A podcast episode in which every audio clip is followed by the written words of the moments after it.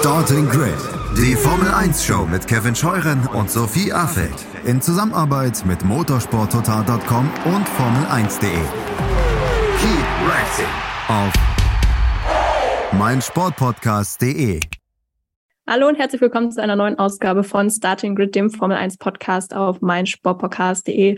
Nach einem, ja, regenreichen, aber am Ende auch doch recht ereignisreichen Wochenende beim originalen Formel 1 Night Race in Singapur. In der heutigen Ausgabe werden wir ausnahmsweise mal nicht über einen Sieg von Max Verstappen reden, denn nach fünf Siegen in Folge stand nicht der Niederländer ganz oben, sondern sein Teamkollege Sergio Perez. Red Bull, muss man sagen, war insgesamt trotzdem großes Gesprächsthema und der Gesprächsstoff, der geht uns ja eh nie aus. Ich bin Sophie Affelt und begrüße an dieser Stelle Kevin Scheuren, der wie gewöhnlich auch heute mit mir über das alles quatschen wird. Moin, Kevin. Hallo Sophie und ich muss ganz ehrlich sagen, ich, also ohne jetzt Max Verstappen-Fans zu nahe treten zu wollen, ich finde es ganz erfrischend, dass man nicht Max Verstappen gewonnen hat.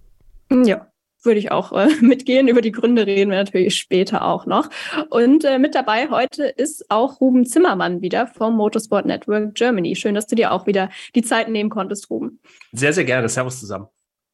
Ja, es war ein, ein Wochenende mit vielen Gewinnern, aber auch vielen Verlierern meiner Meinung nach. Wir wollen aber tatsächlich mal mit dem eben schon angesprochenen Rennsieger starten. Und ich muss zugeben, dass ich ja nicht zwingend mit dem vierten Karrieresieg von Sergio Perez gerechnet habe an diesem Wochenende, weil er hat ja in den vergangenen Wochen Wochen doch auch einiges an Kritik abbekommen, muss man sagen, teamintern, aber auch von den Medien, weil sich ja so ein bisschen das eingestellt hat, was man ja des Öfteren schon mit den zweiten Fahrern bei Red Bull beobachtet hat, nämlich, dass er mit Max Verstappen dann eben doch nicht mehr mithalten konnte. Ähm, ja, wie gesagt, über Max Verstappen sprechen wir später noch. Aber Ruben, ähm, ja, Sergio Perez hat es sich auch verdient, dass wir auch seine Leistung würdigen, denn die war doch ziemlich ordentlich in Singapur, vor allem wenn man eben ja die schwierigen letzten Wochen im Hinterkopf hat. Ja, absolut. Und der hat im Prinzip genau das gemacht, was Red Bull ja auch von ihm erwartet, weil es ist ja kein Geheimnis, dass er bei Red Bull halt der Nummer zwei Fahrer ist. Äh, da ist alles auf Max Verstappen ausgerichtet in diesem Team. Aber, und darum geht's ja tatsächlich, genau an solchen Wochenenden, wenn dann eben Max Verstappen mal nicht zur Stelle ist, dass dann eben der zweite Fahrer da ist. Und das ist ja auch was, woran dann zum Beispiel in der Vergangenheit Pierre Gasly oder auch Alexander Albon gescheitert sind, dass sie dann eben nicht zur Stelle waren. Und genau das schafft Perez eben jetzt äh, zum wiederholten Male schon. Also man erinnert sich zum Beispiel auch an Baku letztes Jahr, als Verstappen dann unverschuldet damals mit diesem Reifenschaden ausgeschieden ist und dann gewinnt Perez am Ende das Rennen. Jetzt auch wieder ganz ähnlich. Äh, schlechtes Wochenende für Verstappen, nicht nur aufgrund von eigenen Fehlern, sondern auch aufgrund äh, von Teamentscheidungen. Aber da kommen wir dann später auch noch dazu. Ja, und er war eben zur Stelle ähm, und hat deswegen doch wieder bewiesen, dass er eigentlich genau der der richtige Fahrer ist oder der richtige Fahrertyp, den Red Bull eben auch sucht. Ähm, hat natürlich einen kleinen Makel gehabt, sein Sieg gestern, weil fahrerisch war eigentlich alles top. Ähm, trotzdem musste er ja relativ lange zittern, äh, aufgrund dieser Untersuchung, die es am Ende noch gab. Ähm, ja, also da, äh, also ich finde es richtig, dass, dass er den Sieg am Ende behalten durfte, weil diese, diese Regel hinter dem Safety Car mit zehn Wagenlängen, ja, am Ende des Tages ist es eine Formalität, aber auf der anderen Seite, er hätte es halt auch wissen müssen. Ähm, da hat er den Sieg dann so ein bisschen selbst aufs Spiel gesetzt mit der Nummer. Und ja, das, das, ich finde, es wirft so einen kleinen Schatten auf eine ansonsten wirklich sehr, sehr gute Leistung von ihm. Kevin, konntest du die Entscheidung der vier am Ende dann nachvollziehen oder bist du der Meinung, dass Perez da doch ein bisschen Glück hatte, dass er da mit dem Sieg noch davon gekommen ist? Ja, er hatte total Glück, fand ich, weil ähm, ich meine, die fünf Sekunden Strafe für die zehn Plätze schon ein bisschen immer gnädig, weil es gab Präzedenzfälle in der Vergangenheit, die schon härter bestraft worden sind, mit Durchfahrtsstrafen zum Beispiel. Das wären dann 20 bis 25 Sekunden gewesen. Eine 10 Sekunden Strafe wäre meiner Meinung nach dann auch drin gewesen, weil sie ja gütigerweise für Perez diese erste Situation auf die Wetterbedingungen ein bisschen geschoben haben. Ob man das gelten lassen kann, das weiß ich nicht. Ich ähm, glaube, dass es letztes Jahr ein bisschen anders entschieden worden wäre, vielleicht auch tendenziell mit, wenn andere Fahrer beteiligt gewesen wären. Also Sergio Perez kann sich, glaube ich, sehr glücklich schätzen, dass ähm, vor allem, weil er es halt einmal gemacht hat, dann hat er es noch ein zweites Mal gemacht, da wurde er ermahnt und hat es eigentlich dreimal gemacht. Also pff, weiß ich nicht, ob, ob die Stringenz da so da ist. Klar werden dann einige sagen, ja, aber der letzte Fall dieser Art, oder das heißt der letzte Fall, aber einer der Fälle, Sebastian Vettel hat das ja damals betroffen, 2010 in Ungarn. Ähm, da hat man anders entschieden. Ähm, tja, also ich glaube, alles in allem gehe ich mit Ruben mit. Es wirft einen kleinen Schatten auf diesen Sieg, den er sich aber trotzdem ja auch verdient hat. Nach einem guten Start hat er sich da keine Blöße gegeben Ja, man muss wahrscheinlich wieder bei den Stewards ansetzen, die, finde ich, jetzt auch gestern nicht die allerbeste Figur abgegeben haben insgesamt. Ja.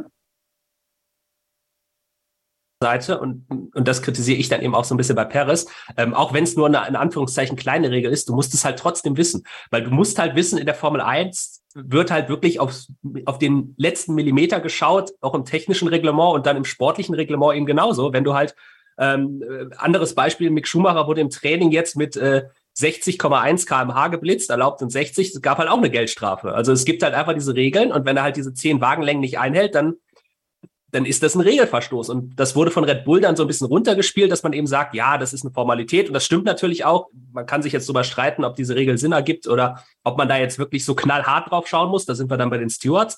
Aber, und das sage ich eben jetzt im Hinblick auf Perez, er muss einfach wissen, dass es diese Regel gibt. Und er muss auch ganz genau wissen, dass er damit eben sich in Gefahr begibt, bestraft zu werden.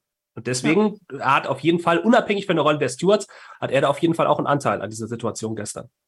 Ja, am Ende ist es gut gegangen für ihn, aber ich muss auch sagen, ich fand auch das Statement der FIA ein bisschen konfus teilweise, gerade zu dem Vorfall da in der späteren Safety-Car-Phase steht in einem Absatz, dass man das nicht als Ausrede akzeptiert, dass es nass war und Perez es deshalb schwerer hatte, den Abstand einzuhalten. Im nächsten Absatz steht dann, dass man es doch irgendwie berücksichtigt hat bei der Entscheidung. Also ja, da ist jetzt aber auch so ein bisschen natürlich wieder diese Grundsatzfrage auch aufgekommen, ob man solche Entscheidungen nicht auch schon im Rennen treffen sollte und nicht erst danach, damit wir eben nicht Stunden nach dem Rennen noch da sitzen und kein Ergebnis haben und der vermeintliche Sieger dann ja im schlimmsten Fall seinen Pokal dann noch dem Zweitplatzierten dann vorbeibringen muss in der Hospitality. Äh, Ruben, wie siehst du die, die Sache?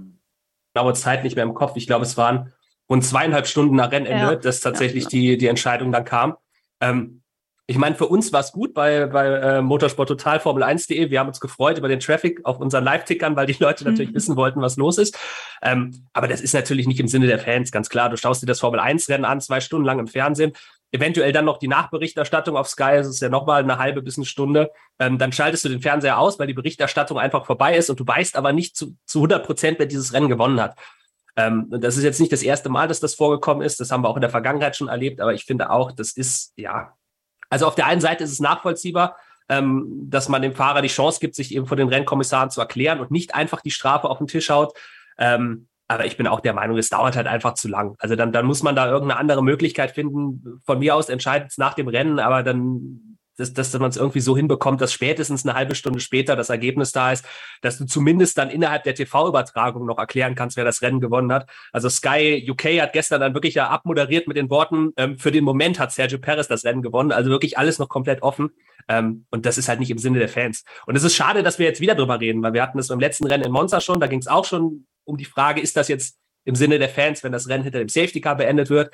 Jetzt haben wir wieder ein Thema, ob es im Sinne der Fans ist. Und ja, ich bin schon der Meinung, da muss man irgendeine Lösung finden, dass es einfach schneller geht. Ja, zumal es ja in gewisser Weise jetzt auch so ein bisschen so aussieht, als hätte man das Rennergebnis erstmal abgewartet und dann die Entscheidung so getroffen, dass die Strafe das Ergebnis nicht mehr beeinflusst, auch wenn das jetzt natürlich eine reine Unterstellung ist, aber äh, ja, habe ich auch durchaus ein, zwei Mal auf Twitter dann äh, doch irgendwie gelesen. Also es kommt ja trotzdem irgendwie auf das Thema. Und äh, Kevin, du hast es jetzt vorhin auch schon gesagt, dass äh, generell die Rennleitung und die Stewards ja teilweise ein bisschen äh, kontrovers äh, gehandelt haben, sage ich mal. Ähm, auch wenn wir jetzt zum Beispiel an den Vorfall zwischen Max Verstappen denken oder mit Max Verstappen denken, der vermeintlich an Lando Norris unter dem Safety Car vorbeigefahren ist, beispielsweise. Ich weiß, äh, Christian Nimmervoll hat da ja auch nochmal nachgefragt und laut der FIA war das nicht der Fall. Deshalb gab es da auch gar keine große Untersuchung. Aber eigentlich ging das Ganze ja auch irgendwie schon vor dem Rennen los, muss man sagen. Es hat ja geschüttet wie aus Eimern, wie es in Singapur ja durchaus mal vorkommen kann. Am Ende wurde der Start dann ja verschoben ähm, auf 15 Uhr statt 14 Uhr. Ich habe da dann auch mal ein bisschen im Nachhinein auf Twitter nochmal geschaut und da war die Empörung teilweise schon wieder wirklich sehr groß. Ich weiß nicht, ob du das bei äh, im ja, Live-Chat bei euch jetzt äh, beim Watch-Along ja. auch mitgekriegt hast. Ja? Das äh, ja. waren diese üblichen Kommentare wieder von wegen, die Fahrer sind doch alle Weicheier, warum fahren die nicht? Wofür haben die überhaupt Full-Wets, äh, wenn die gar nicht gebraucht werden? Das ist doch Geldverschwendung und so weiter. Und äh, ich muss ganz ehrlich sagen, ich möchte nicht in der Situation äh, die Person sein, die entscheidet, wann es jetzt sicher ist zu fahren und wann nicht. Aber ja, wie standest du jetzt zu der Situation am, am vergangenen Sonntag? Hm, na, ich glaube, dass die das schon richtig eingeschätzt haben, weil die haben das Regenradar gesehen, die haben gesehen, okay, wir müssen das jetzt noch aushalten und dann kriegen wir ein halbwegs vollwertiges Rennen hin, weil ich glaube, das, was keiner sehen möchte, unabhängig von Unfällen, sind ständige Unterbrechungen während des Rennens, weil das macht es am Ende natürlich noch ein bisschen verzerrter, muss man sagen. Plus, ich glaube, wir müssen, oder viele, die da gemeckert haben, müssen sich einfach mal die Entwicklung der Autos ansehen. Diese Autos sind so nicht mehr dafür gemacht, dass sie auf komplett regennasser Straße fahren. Das hat nicht nur was mit den Reifen zu tun, kann man natürlich auch darüber diskutieren, ob der Heavy Wet noch ein bisschen mehr Wasser verdrängen sollte, aber gerade mit diesen dann doch sehr labilen Unterböden kann das ja zum Problem werden, wenn du da jetzt äh, auf Aquaplaning triffst und dann eben auch, so wie Max Verstappen teilweise, so dieses Bottoming hast, also dass du aufsetzt auf der Straße, das weiß ich nicht, ob das, ob das im Sinne des Erfinders ist dann in dem Fall. Und dann zu sagen, ja, okay, wir warten jetzt lieber ab, der heftige Regenschauer wird vorbeiziehen, dann haben wir eine Regenwahrscheinlichkeit von 20 Prozent. Äh, und manche sind dann einfach auch die Regeln, ja, diese Startprozedere, das ist eine klare Regel, die dauert genau eine Stunde, ja, mit äh, Aufbau in der in der Pitlane, in der also ja klar erstmal in der Boxengasse, dass die ganzen Sachen bereitgestellt werden, dann auf die Startaufstellung, dass die Mechaniker dann auch die letzten Einstellungen machen können und so weiter und so fort. Das ist ja Reglement am Ende des Tages. Und ich kann natürlich den Ärger verstehen, was ich halt nicht mehr verstehen kann, das ist dieses, ja, Formel Weichei und sowas. Und früher werden sie gefahren, ja, ähm, das ist jetzt, äh, excuse me, äh, wir haben 2022. Ja, also ich glaube, da muss einfach, muss einfach mal die Gewissheit rein, dass das nicht mehr möglich ist, so in der Art und Weise, dass man auch eine ganz andere, seit Jules Bianchi Sicht auf Sicherheit hat. Plus, wir haben jetzt ein ganz anderes Konstrukt auch wirtschaftlich hinter der Formel 1 mit, mit potenten Sponsoren, die sehr viel Geld reinbuttern äh, niemand möchte schwere Unfälle sehen. Ne? Das ist quasi immer auch der erste Punkt. Die Sicherheit der Fahrer muss gewährleistet sein. War es nicht. Und ähm, also klar, man kann sich ärgern, man kann sich auch richtig ärgern.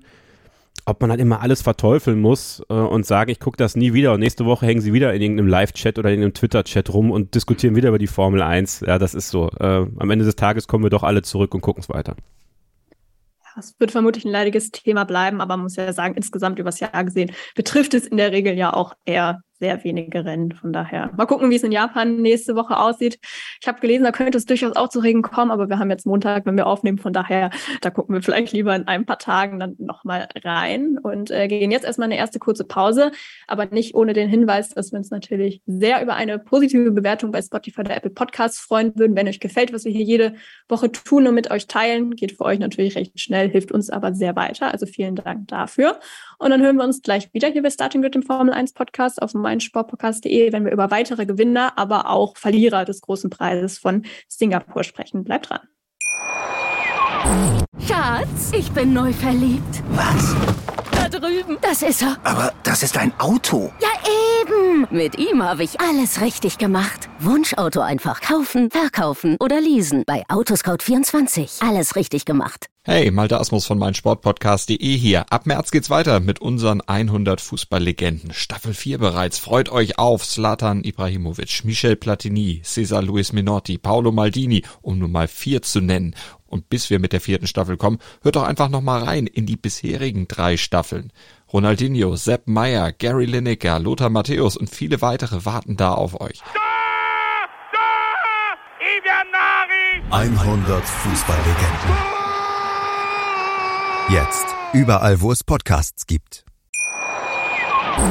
Weiter geht's hier bei Starting Grid, eurem Formel 1 Podcast auf meinsportpodcast.de mit der Analyse zum Rennen in Singapur, wo die Formel 1 ja das erste Mal seit 2019 wieder gastiert hat. Und damals stand derselbe Fahrer auf der Pole Position wie in diesem Jahr, nämlich Charles Leclerc. Aber wie schon so oft in dieser Saison war, ist es ihm wieder nicht gelungen, diese Pole Position am Ende auch in einen Sieg umzuwandeln. Platz zwei wurde es am Ende für den Monegassen auf einer Strecke, Kevin, wo ich sagen würde, dass die zu dem Auto von den verbleibenden Strecken in diesem Jahr wahrscheinlich noch mit am besten passte.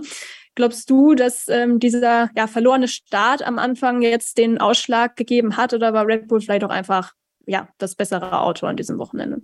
Hm, würde ich nicht sagen. Also ich glaube, dass, äh, also ich würde nicht sagen, dass Red Bull das bessere Auto war an diesem Wochenende. Ja. Ich würde sagen, dass der Start, der ja leider in die Hose ging für Charles Leclerc, unerklärlich eigentlich. Ja, also der kam ja genau gleich mit Sergio Perez weg. Das hat ja auch diese Anzeige gezeigt mit der Reaktionszeit. Und dann hat er ja irgendwie beim Hochschalten dann doch durchdrehende Räder und da hast du ja wirklich gesehen, dass er wie in so einem Comic auf der Stelle erstmal geblieben ist und, und Sergio Perez bessere Traktion hatte das ist halt, glaube ich, einfach auch Pech am Ende. Und dann gab es noch so eine Situation, die ich interessant fand, in Runde 33 mit diesem Box-Opposite-Call von ähm, Ferrari in Richtung Red Bull, also dass man halt abwarten wollte, was macht Perez, geht er rein, dann bleiben wir draußen, geht er nicht rein, dann bleiben wir, äh, gehen wir rein. Ähm, Ja, das hat man dann irgendwie nicht gemacht. Das war dann so ein bisschen verwirrend, weil sich Leclerc auch nicht wirklich geäußert hat, sondern dann vorbeifuhr und man dann ihm dann sagt, ja, dann bleib draußen, bleib draußen und dann äh, weiß ich nicht, ob dann ja so ein bisschen Intuition dabei war, fragte er halt, äh, wie viel Zeit ich verlieren würde mit Safety Car und so weiter und so fort, wenn ich jetzt reinkomme in der Runde,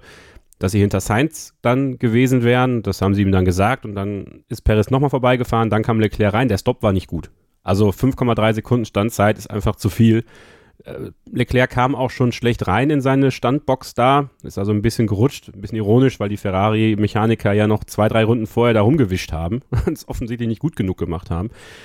Ja, und dann hast du keine Chance mehr. Dann ist es tatsächlich so, dass er mit dem Ferrari zwar in diesem engen Kurvengeflecht immer nah genug rangekommen ist am Perez, aber eben auf der ja wohl einzigen veritablen Überholstelle, nämlich äh, zu Kurve 1 hin, da ging ihm dann die Gerade aus, um DRS zu oder vom DRS zu profitieren.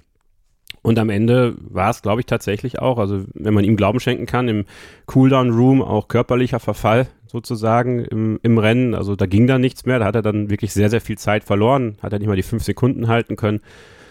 Ja, es ist ein bisschen bezeichnend, dass er schon wieder keine Pole Position zu einem Sieg gemacht hat, aber ich glaube, ähm, ja, groß grämen wenn die sich jetzt nicht mehr bei Ferrari und vor allem Charles Leclerc auch nicht. Er hat Carlos Sainz äh, locker im Griff, sagen wir mal so, jetzt mittlerweile. Sainz viel zu weit weg von ihm und kann er darauf aufbauen, vielleicht noch das ein oder andere Erfolgserlebnis mitnehmen. Aber ja, ich gebe dir recht, also von der Strecke war es halt eine Ferrari, also war es eher pro Ferrari es wirkte auch so, dass der Ferrari ähm, verhältnismäßig schneller war als der Red Bull, zumindest der von Sergio Perez. Ähm, Max Verstappen war nämlich richtig gut unterwegs, aber da muss man ja immer so ein bisschen abziehen bei Perez und ja, es hat einfach nicht sollen sein. Es tat mir ein bisschen leid für ihn, weil er sich auch den Sieg verdient hätte. Nur ja, sind dann so kleine Faktoren, die dann diese ganze Saison irgendwie so ein bisschen unterstreichen. Was glaubst du denn, wie sehr man sich jetzt bei Ferrari noch überhaupt auf dieses Jahr konzentriert, jetzt auch mit Blick ähm, auf die Entwicklung? Oh, ich glaube, das ist vorbei. Also die werden, ich meine, die sind natürlich jetzt auch in dieser äh, Budget Cap Petzer Kommission gerade dabei. Äh, hm, kann man auch drüber denken, was man will. Ich glaube aber, dass sie für 2022 die Entwicklung größtenteils eingestellt haben. Vielleicht einzelne Teile nochmal bringen, um sie zu testen, um zu gucken, wie sie im Renntrim funktionieren oder sowas. Oder halt ein bisschen was an die Strecke bringen. Aber ich glaube, die sind alle quasi am Maximum von dem, was sie ausgeben können. Und da wird dann die meiste Entwicklung jetzt schon ins 2023er Auto gehen. Bringt da jetzt auch nichts mehr viel zu machen, ehrlich gesagt. Also wahrscheinlich wird es auch wieder ein fettes Update für 2023 geben und äh, dann ist es auch gut. Also würden sie jetzt um die WM fahren, wäre es vielleicht ein bisschen was anderes, aber da dieser Zug sowohl bei den Fahrern als auch bei den Konstrukteuren abgefahren ist, glaube ich, passiert da nicht mehr viel. Ja, Carlos Sainz hat am Ende den dritten Platz eingefahren, war selbst aber auch überhaupt nicht zufrieden nach dem Rennen, weil er sich auch selbst nicht so richtig erklären konnte, wieso er zu Perez und Leclerc eigentlich ja, nie wirklich einen Anschluss halten konnte, muss man eigentlich sagen, obwohl diese Bedingungen ihm ja eigentlich ganz gut liegen sollten. Er hat es jetzt mal als Ausrutscher bezeichnet in der Pressekonferenz danach. Von daher nehmen wir das mal so hin und sind gespannt, ob er dann in Suzuka wieder näher dran ist. Ja, deutlich jetzt zufriedener ähm, waren beide Piloten von Aston Martin, kann man sagen. Das auch zu Recht. Ähm, es ist ja jetzt in der Saison ab und zu schon mal vorgekommen, dass ja neunter oder zehnter Platz rausgesprungen ist und einzelne Punkte, wenn es gut lief. Aber dieses Mal gab es für Aston Martin Verhältnisse echt mal richtig fette Punkte, muss man sagen, nämlich zwölf an der Zahl. Und das hat gereicht, um in der Konstrukteurswärme gleich mal an zwei Teams vorbeizuziehen, nämlich an Alpha Tauri und an Haas, die jeweils 34 Punkte haben, während Aston Martin jetzt bei 37 Punkten steht. Und das eben dank Platz acht von Sebastian Vettel und Platz 6 von Lance Stroll in Singapur. Ruben, wie fällt dein Fazit aus mit Blick auf Aston Martin? Ja, sie haben eigentlich alles richtig gemacht. Also gerade bei den kleineren Teams und man muss halt sagen, aktuell gehört Aston Martin einfach zu den kleineren Teams. Sie waren vor diesem Rennen auf dem vorletzten WM-Platz. Ähm, und gerade bei diesen Teams ist es halt wichtig, dass du in diesen Chaosrennen zur Stelle bist, um Punkte einzusammeln. Und das haben sie halt gemacht. Äh, Im Vergleich zu Haas, die wieder mal leer ausgegangen sind. Äh, Alpha Tauri hat es auch mit der Strategie nicht ganz hinbekommen, haben am Ende nur einen Zähler geholt. Ähm, und wie du gerade schon gesagt hast, Aston Martin hat Dankeschön gesagt, äh, hat einmal nett gewunken und ist dann vorbeigegangen in der WM. Ähm, ja, und auch die Fahrer, Top-Leistung. Also, also es kristallisiert sich ja nur noch immer mehr heraus, dass wirklich äh, gerade Lance Stroll bei diesen Bedingungen auch wirklich stark ist. Also bei Sebastian Vettel ist das, glaube ich, keine große Überraschung als äh, viermaliger Weltmeister. Ähm, aber gerade Lance Stroll, der doch auch immer so ein bisschen belächelt wird und als Paydriver verschrien wird, also gerade bei diesen eigentlich so schwierigen Bedingungen ist er halt regelmäßig echt gut. Also damals äh, 2020 in der Türkei, als er ja wirklich auch dem Sieg entgegengefahren ist, bis es dann ähm, so die offizielle Darstellung, ein Problem an seinem äh, damaligen Racing Point gab. Ähm, auch ähnlich schwierige Bedingungen jetzt wieder in Singapur und wir haben ja so viele Fahrer neben der Strecke gesehen und die Aston Martins, die sind halt einfach ihren Stiefel durchgefahren. Ähm, und tatsächlich waren es wahrscheinlich dann am Ende auch eher die Fahrer, die das Ergebnis geholt haben, als das Team, weil da muss man jetzt auch fairerweise sagen, das Team hat es halt eigentlich nicht wirklich getroffen an diesem Wochenende. Ähm, Im Qualifying sind sie ja da schon zu früh auf Slicks gegangen, äh, haben eigentlich sogar einen Q3-Einzug dann wahrscheinlich damit äh, verschenkt, weil dann waren sie in Q2 auf den Slicks chancenlos, war halt einfach noch zu früh. Ähm, und auch im Rennen hat man eigentlich Vettel wieder eine Runde zu früh reingeholt, der hat dadurch auch ähm, eine Position dann verloren. Ja, aber die Fahrer eben durch ihre fehlerfreie Leistung am Ende mit diesen zwölf Punkten. Und ähm, das wird jetzt richtig spannend. Also, also dieser Kampf um Platz sieben da hinten, Aston Martin, Haas, Alpha Tauri sind alle sehr, sehr eng zusammen. Ähm, bin, ich, bin ich sehr gespannt drauf, auch wie sich das jetzt in den letzten fünf Rennen dann noch entwickelt ja, wirklich spannend, ne, dass Lance Stroll ja in diesen Bedingungen echt meistens ganz gut ist. Mir ist nur eben eine Ausnahme dann noch eingefallen. Das war ja auch letztens erst Jubiläum sozusagen von seinem Ausrutscher da in äh, Russland letztes Jahr. Nach dem Funk kannst du draußen bleiben. Ja, ja. Und dann, ja, zwei Sekunden später war es dann äh, nichts mehr mit draußen bleiben. Aber ja, ansonsten wirklich gute Leistung von beiden, muss man sagen. Es ist sicherlich eine Strecke, die dem Aston Martin besser gelegen hat. Ähm, ja, aber es freut mich persönlich, muss ich sagen, auch für Sebastian Vettel, dass er nochmal ein gutes Rennen da hinlegen konnte auf dem Kurs, auf dem er ja 2019 seinen ja, vermutlich letzten Sieg in der Formel 1 gefeiert hat. Für ihn von da also ein ganz ordentlicher Abschied, nachdem es ja in Monza am Ort seines ersten Formel 1-Sieges ja gar nicht gut ähm, lief. Ja. Ähm, beide Fahrer nehmen Punkten. Das kann nicht nur Aston Martin, das kann auch McLaren. Zwar nicht immer, aber immerhin am vergangenen Wochenende. Wenn wir jetzt eben schon über die Konstrukteurs-WM gesprochen haben, da hat sich in der Tat dann wirklich an mehreren Stellen auch was getan. Denn McLaren hat sich Platz vier zurückerobert von Alpine. Wieso, weshalb, warum? Da können wir auch gleich nochmal drüber sprechen. Aber bleiben wir kurz mal bei den Papayas, Kevin. Ähm, Platz vier am Ende für Lando Norris nach dem, ja, nach seinen Aussagen härtesten Rennen seines Lebens. Hatte wahrscheinlich auch eher mit der Konzentration zu tun am Sonntag, weil man man muss sagen, physisch äh, war die Strecke aufgrund der nassen Bedingungen doch etwas gnädiger zu den Fahrern als sonst. Und äh, ja, es sind ja auch Bedingungen, die Lando Norris sehr mag, hat er ja des Öfteren auch schon gezeigt. Ähm, etwas überraschender war da eher, dass äh, Daniel Ricciardo das gute Teamergebnis abrunden konnte mit seiner ersten Top-5-Platzierung seit Saudi-Arabien im Dezember 2021. Also das ist jetzt doch echt schon eine Ecke her. Ähm, und das, obwohl er am Samstag mal wieder in Q1 die Säge streichen musste. Also es war schon auch ein bisschen Glück dabei am Sonntag, aber es waren auch sehr wichtige Punkte, die McLaren da einfangen konnte, nach einer ja doch sehr guten Teamleistung insgesamt, finde ich. Wie siehst du es? Ja, ganz genau. So, ähm, ich glaube, dass sich Ricardo auch ein bisschen für seine Arbeitsamkeit, Betriebsamkeit belohnt hat in den letzten Wochen. Ich meine, der liegt ja nicht auf der faulen Haut. Der macht ja viel und versucht viel und das kriegt dann immer so ein bisschen unter und man unkt auch so ein bisschen darüber, weil er ja eigentlich einen anderen Standard hat und wir alle auch von ihm was anderes erwarten, aber der arbeitet ja trotzdem noch hart für den Erfolg bei McLaren und ähm, deswegen ist es eine schöne Belohnung auch, dass er ein bisschen mit dem Glück äh, gesegnet wurde gestern oder am Sonntag, wir nehmen am Montag auf, können wir auch sagen, ähm, dass freut mich für ihn tatsächlich. Und ähm, er wirkte auch selber sehr gelöst danach und, und ich glaube, dass, dass ihm das auch gut tut, dann nochmal so ein Ausrufezeichen zu setzen. Hat auch ein bisschen Glück gehabt mit dem Boxenstopp und so weiter und so fort. Also es hätte auch jemand anders sein können, aber er war es am Ende und Lando Norris kann man, glaube ich, einfach mal festhalten, war eine blitzsaubere Leistung das ganze Wochenende. Er hat sich äh, stark qualifiziert, hatte auch ein bisschen Glück, dass Fernando Alonso recht früh ausgeschieden ist, weil das wäre wahrscheinlich der direkteste Konkurrent gewesen. Dann hatte das Glück gehabt, dass Hamilton und Verstappen mit sich selber beschäftigt waren. Aber er selber hat keinen Fehler gemacht. Aber eben auch, wir hatten jetzt heute Morgen diese Notenkonferenz ähm, in der Redaktion von Formel1.de. Ähm, da hat unser Kollege Norman Fischer für die Eins für Norris plädiert und Ruben und ich waren eher so, ja, aber was hat er Besonderes gemacht? Weil wenn man ehrlich ist, dann muss das ja schon der Anspruch von McLaren sein, da jetzt, ähm, sag ich mal, mitzufahren, Best of the Rest zu sein und, und, auch nach den Updates, die sie gebracht haben, dass ja durchaus eben auch mit Alpine ambitionierte Updates waren, dann äh, muss man das eigentlich schon verlangen. Und da ist das dann wirklich ein, ein blitzsauberes, gutes Rennen von Lando Norris, aber eben jetzt auch kein kein überkrasses. Ja, also überkrass wäre es gewesen, wenn er noch irgendwie auf Platz 3 gekommen wäre gegen seinen ehemaligen Teamkollegen und Freund Carlos Sainz. Es sah ja zwischendurch auch so aus, dass er gut mithalten kann, aber er hat dann auch wieder abreißen lassen müssen. Also insgesamt, glaube ich, für McLaren super, super wichtig, dass sie da nochmal dieses Doppelpunkte-Finish hatten. Dürfen sie sich aber nicht drauf ausruhen, weil äh, ich sag mal so, rein vom, vom Auto her sollte Suzuka Alpine wieder besser liegen, aber ich glaube, das wird jetzt hin und her gehen bis zum Ende der Saison. Da bin ich gespannt darauf, wie dieser Zweikampf da enden wird. Aber, aber ich finde es tatsächlich, mhm. tatsächlich spannend, wie McLaren das irgendwie, also letztes Jahr haben sie es nicht ganz geschafft gegen Ferrari, aber auch 2020 ja schon, ähm, als sie eigentlich alle einig waren, dass Racing Point das deutlich bessere Auto hat und trotzdem sind sie am Ende der WM davor gelandet.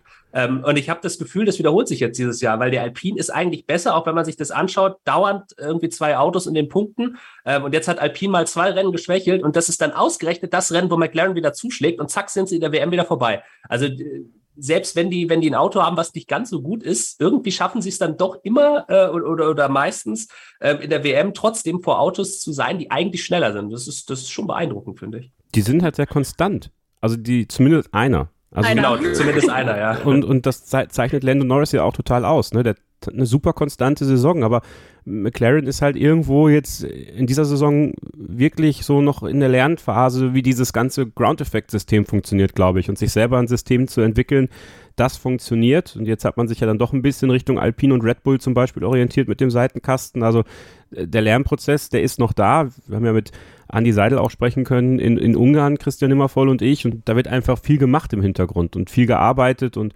ich denke mal, die, das wirkliche Potenzial von McLaren, was da noch nicht ausgeschöpft ist, das sehen wir vielleicht erst 2024, 2025. Aber das sind halt auch noch ein paar Jahre. Ne? Jetzt hat man nächstes Jahr ja mit Piastri und Norris ein richtig gutes Fahrerduo.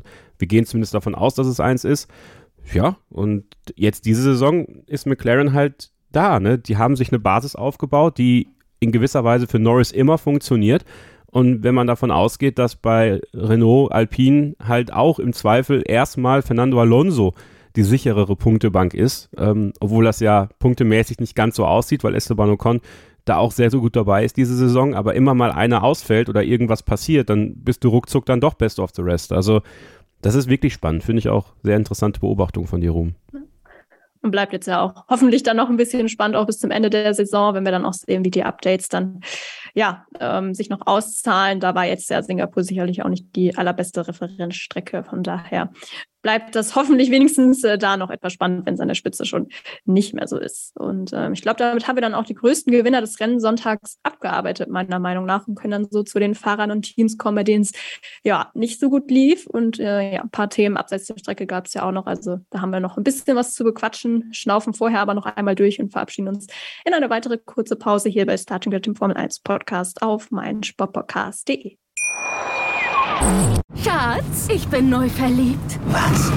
Da drüben. Das ist er. Aber das ist ein Auto. Ja, eben. Mit ihm habe ich alles richtig gemacht. Wunschauto einfach kaufen, verkaufen oder leasen. Bei Autoscout24. Alles richtig gemacht.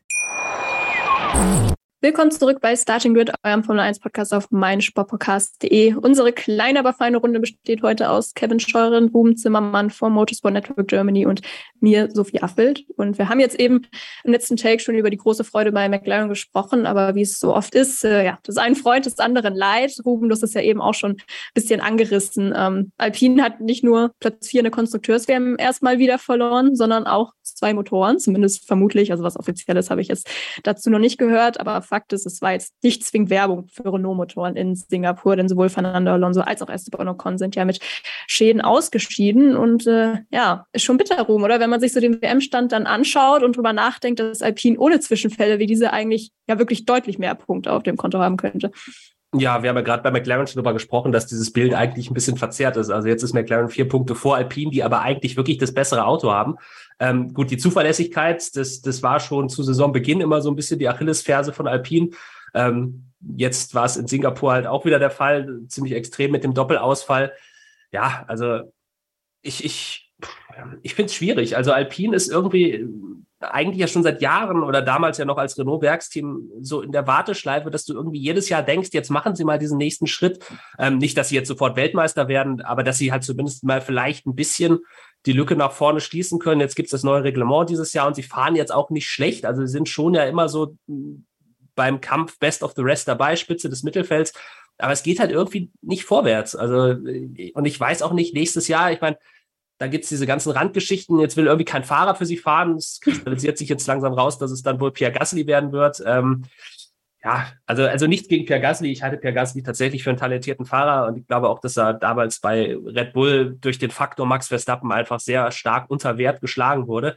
Ähm, aber er ist, glaube ich, auch nicht auf dem Niveau von einem Fernando Alonso. Also wenn jetzt Alonso nächstes Jahr weg ist ähm, und im letzten Take hat's ja äh, ich glaube, Kevin schon mal kurz angesprochen, dass Alonso dann doch eher so ein bisschen die sichere Bank ist, was, was Punkte angeht.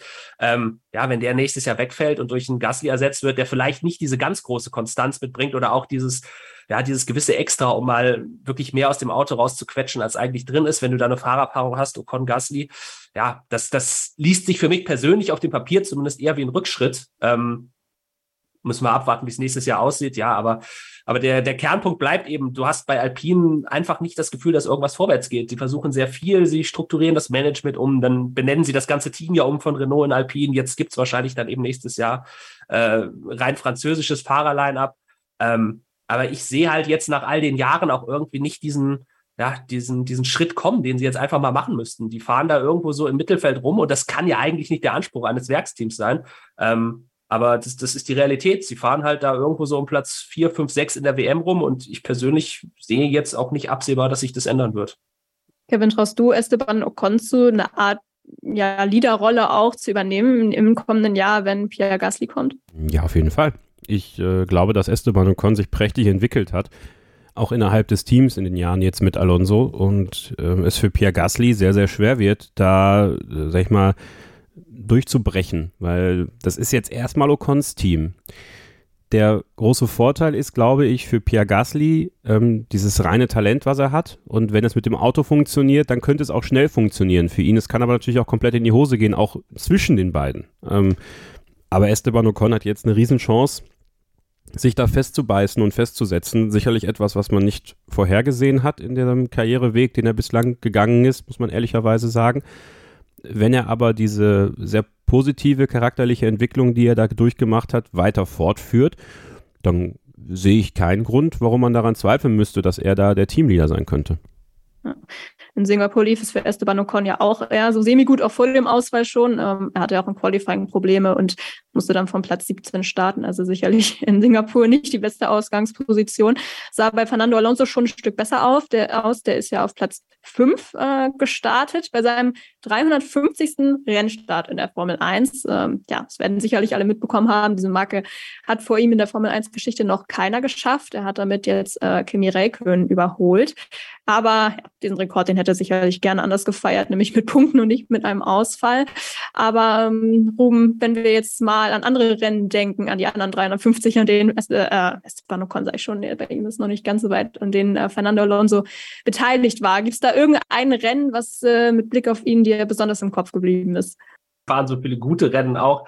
Äh, ich glaube, das, das ist unmöglich, da eins rauszu, rauszuziehen, sowohl im Positiven als auch im Negativen. Ähm, ich, ich glaube generell, wenn es wenn es vielleicht um einzelne, um einzelne Saisons geht, dann wahrscheinlich sogar tatsächlich sind seine besten Jahre wirklich die bei Ferrari damals gewesen, was man eben äh, glaube ich, dann auch im Nachhinein erst so richtig zu schätzen weiß. Das ist so ein bisschen das gleiche Prinzip auch wie bei Sebastian Vettel, wo es ja, also das haben die beiden ja gemeint, dass, dass sie eben beide zu Ferrari gegangen sind und, und äh, eben es nicht geschafft haben, dann diesen ersten WM-Titel seit 2007 zu holen, ähm, was in dem ersten oder damals in diesem Moment eigentlich als Scheitern ausgelegt wurde. Und rückblickend betrachtet hat man dann irgendwie aber gesagt, oh, also wenn wir uns das nochmal anschauen, die haben eigentlich doch schon relativ viel aus der Kiste rausgeholt, die vielleicht doch gar nicht so gut war.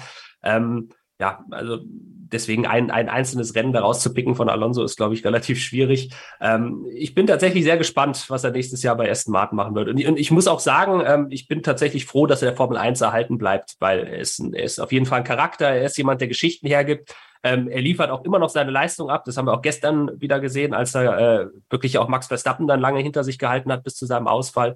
Ähm, deswegen freue ich mich, dass es dann auch äh, mit ihm noch weitergeht. Ich habe eins. Ich habe ein Rennen. Ja, das hätte ich dich jetzt eh gefragt. Bin ich gespannt. Valencia 2012. Ich glaube, das war für mich das beste Fernando Alonso-Rennen, was ich je gesehen habe. Da passt auch alles zusammen. Dieses Rennen in seiner Heimat quasi, das letzte Mal Valencia, Schumacher auf dem Podium. Ja, ich finde, das war.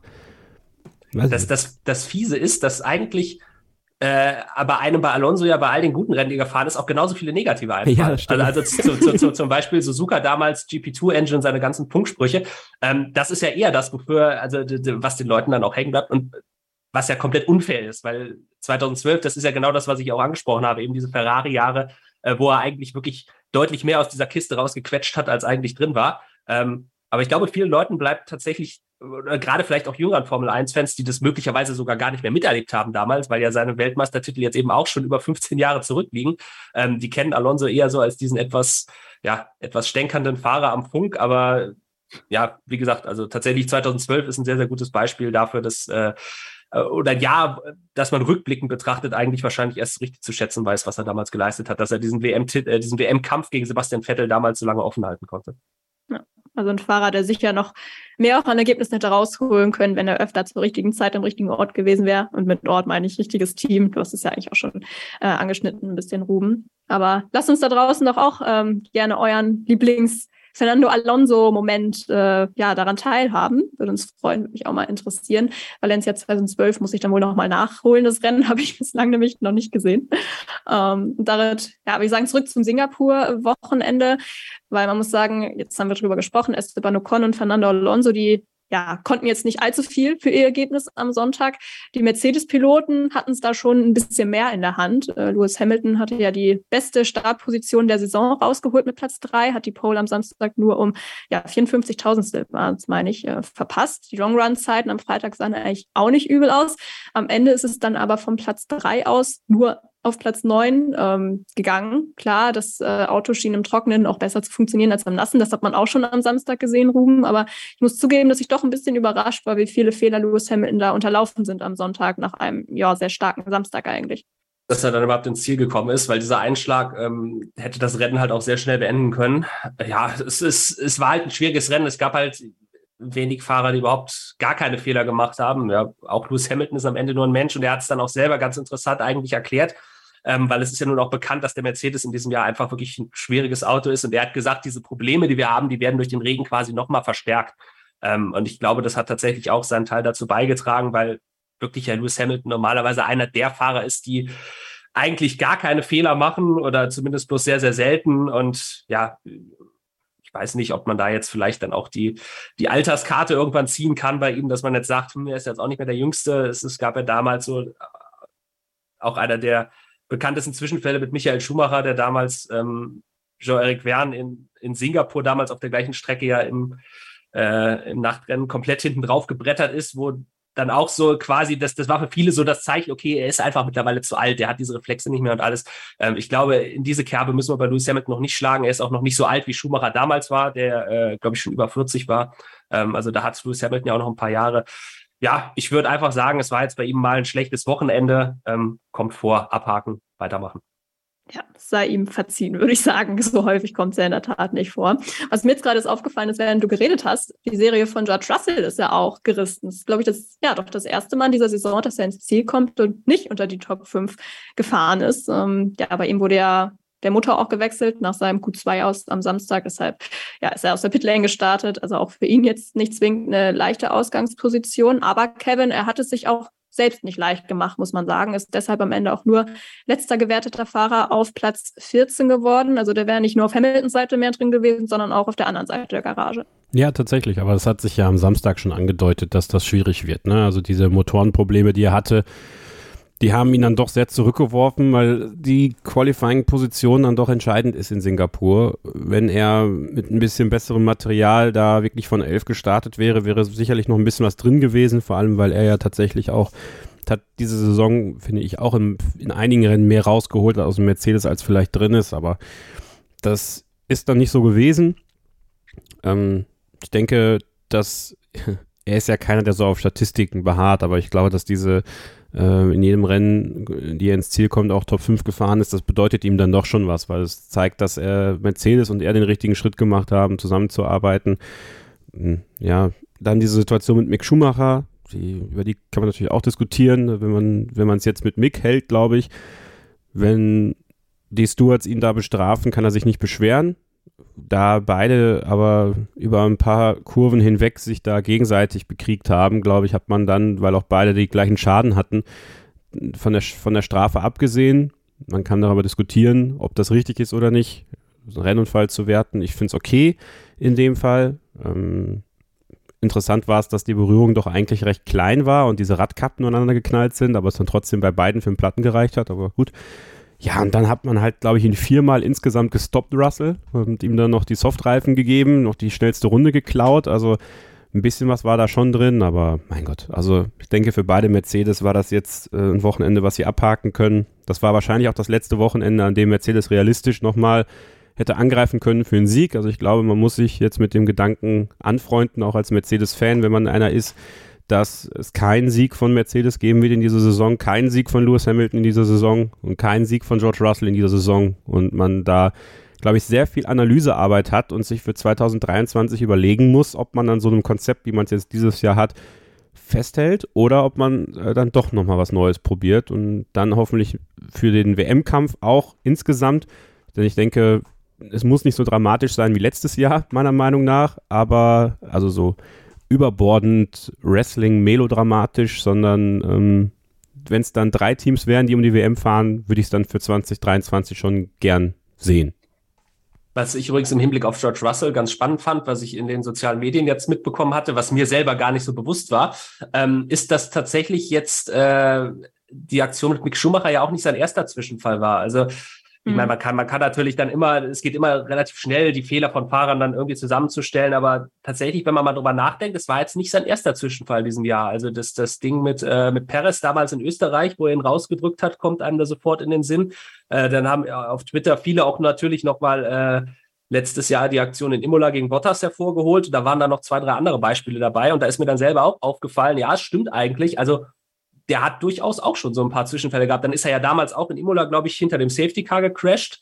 Ähm, wie gesagt, man, man ist immer sehr schnell dabei, so eine, so eine Compilation von Fehlern zusammenzustellen. Aber als ich das dann mal so schwarz auf weiß gesehen habe, ähm, fand ich tatsächlich ganz interessant. Also, also bisher ist George Russell ja, ich sag mal, er hat so ein bisschen Welpenschutz wahrscheinlich auch und, und weil Mercedes in diesem Jahr sowieso nicht so stark ist. Aber wenn er dann irgendwann ein Auto hat, was schnell genug ist, um die WM zu kämpfen, ähm, dann darf er tatsächlich solche Fehler eigentlich auch nicht mehr machen. Und ich bin zum Beispiel auch der Meinung, dass gestern gegen Mick Schumacher, das war ein ziemlich deutlicher Fehler. Dann hat er auch noch die andere Aktion gegen Bottas gehabt, äh, wo es auch noch mal sehr eng war.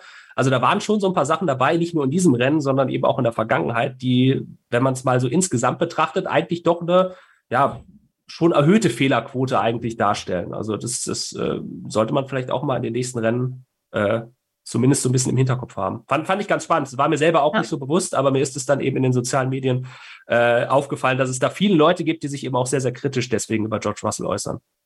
Ja. ja, und auch in diesem Rennen, das war eben eine Kumulation auch von Kleinigkeiten, aber du hast auch den, die Bottas-Sache ja schon angesprochen. Also da musste Bottas Frontflügel ja auch etwas dran glauben, also auch für ihn etwas äh, ja, blöd gelaufen. Also Alfa Romeo auch eher wieder einen Tag zum Vergessen, muss man sagen. Bei Mercedes, ja, ich glaube, da müssen wir uns vielleicht auch davon verabschieden, dass wir oder dass unsere Prognose noch eintrifft, dass man da aus eigener Kraft noch ein Rennen gewinnt.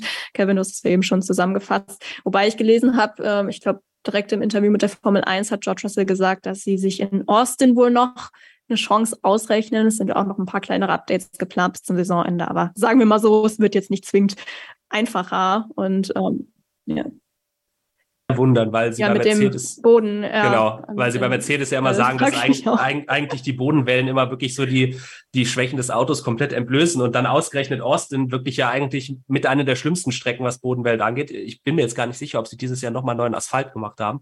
Ähm, weil sie hatten auf jeden Fall in Austin in den letzten Jahren schon mal neu asphaltiert, aber ich glaube, da hatte man dann irgendwie immer nur entweder stückweise asphaltiert oder einfach mhm. mit dem alten Asphalt drüber und das hat auch nicht wirklich was gebracht. Also, na gut, bin ich gespannt. Ja. Äh, hat mich auch ehrlicherweise deshalb überrascht etwas die Aussage. Aber gut, schauen wir mal. In ein paar Wochen ist es ja noch hin. Ein bisschen äh, arbeiten werden die da sicherlich zwischen noch. Und vielleicht, äh, ja, können sie dann nochmal für eine Überraschung sorgen. Wäre ganz schön, weil allzu viele Überraschungen gab es in dieser Saison ja zugegebenermaßen jetzt auch noch nicht. Ähm, ja, Stichwort Überraschung, Gerd Haas auch mal wieder verpasst. Ähm, ja, da ist man leider auch weit davon entfernt, um Siege zu kämpfen. Also da muss man natürlich da nicht drüber reden. Ähm, es hat aber leider auch nicht für Punkte gereicht in Singapur aus verschiedenen äh, Gründen. Ähm, ja, wir haben jetzt eben die Berührung zwischen Mick Schumacher und äh, George Russell auch schon angesprochen. Auch das Boxenstopp-Timing war da leider nicht ideal. Ähm, ja, von daher hat es dann am Ende, wie gesagt, nicht gereicht auf beiden Seiten. Kevin, wie hast du das äh, Kräfteverhältnis zwischen Mick Schumacher und Kevin Magnussen insgesamt an diesem Wochenende wahrgenommen? Natürlich auch unter Berücksichtigung der Tatsache, dass es ja für Mick Schumacher ja auch der erste Besuch in Singapur war. Ja, ziemlich zweigeteilt, weil Mick sich am Anfang schwer getan hat am Freitag, aber das war ja abzusehen, dass er sich da erstmal eingrooven muss. Ich finde aber die Lernfähigkeit, wir lachen natürlich immer ein bisschen darüber, dass Mick Schumacher viel und gut und schnell lernt, aber das tut er wirklich. Also ich finde, er hat die Strecke recht schnell gemeistert dann für sich. Im Qualifying hat er sukzessive Kevin Magnussen Zeit abgenommen. In Q1 waren es, glaube ich, noch sechs oder sieben Zehntel, in Q2 waren es dann nur vier Zehntel, die dann gefehlt haben. Auf ihn ist immer noch zu viel, muss man ehrlich sagen, im Qualifying. Aber im Rennduell hat Mick jetzt mittlerweile die Oberhand. Ich glaube, da steht es irgendwie 10 zu 6 oder sowas, ja, keine ja, Ahnung. Richtig. Und äh, das ist schon ein Zeichen auch, dass er im Rennen halt diese Sachen, die Magnussen macht, nämlich unverhältnismäßig aggressiv in Kurve 1 gegen Weltmeister antreten wollen, um sich dann irgendwas am Auto kaputt zu machen. Das war jetzt zweimal dieses Jahr gegen Hamilton der Fall, jetzt gegen Verstappen. Das macht Mick einfach nicht. Und der, der träumt bald von der Spiegeleiflagge, glaube ich. Der.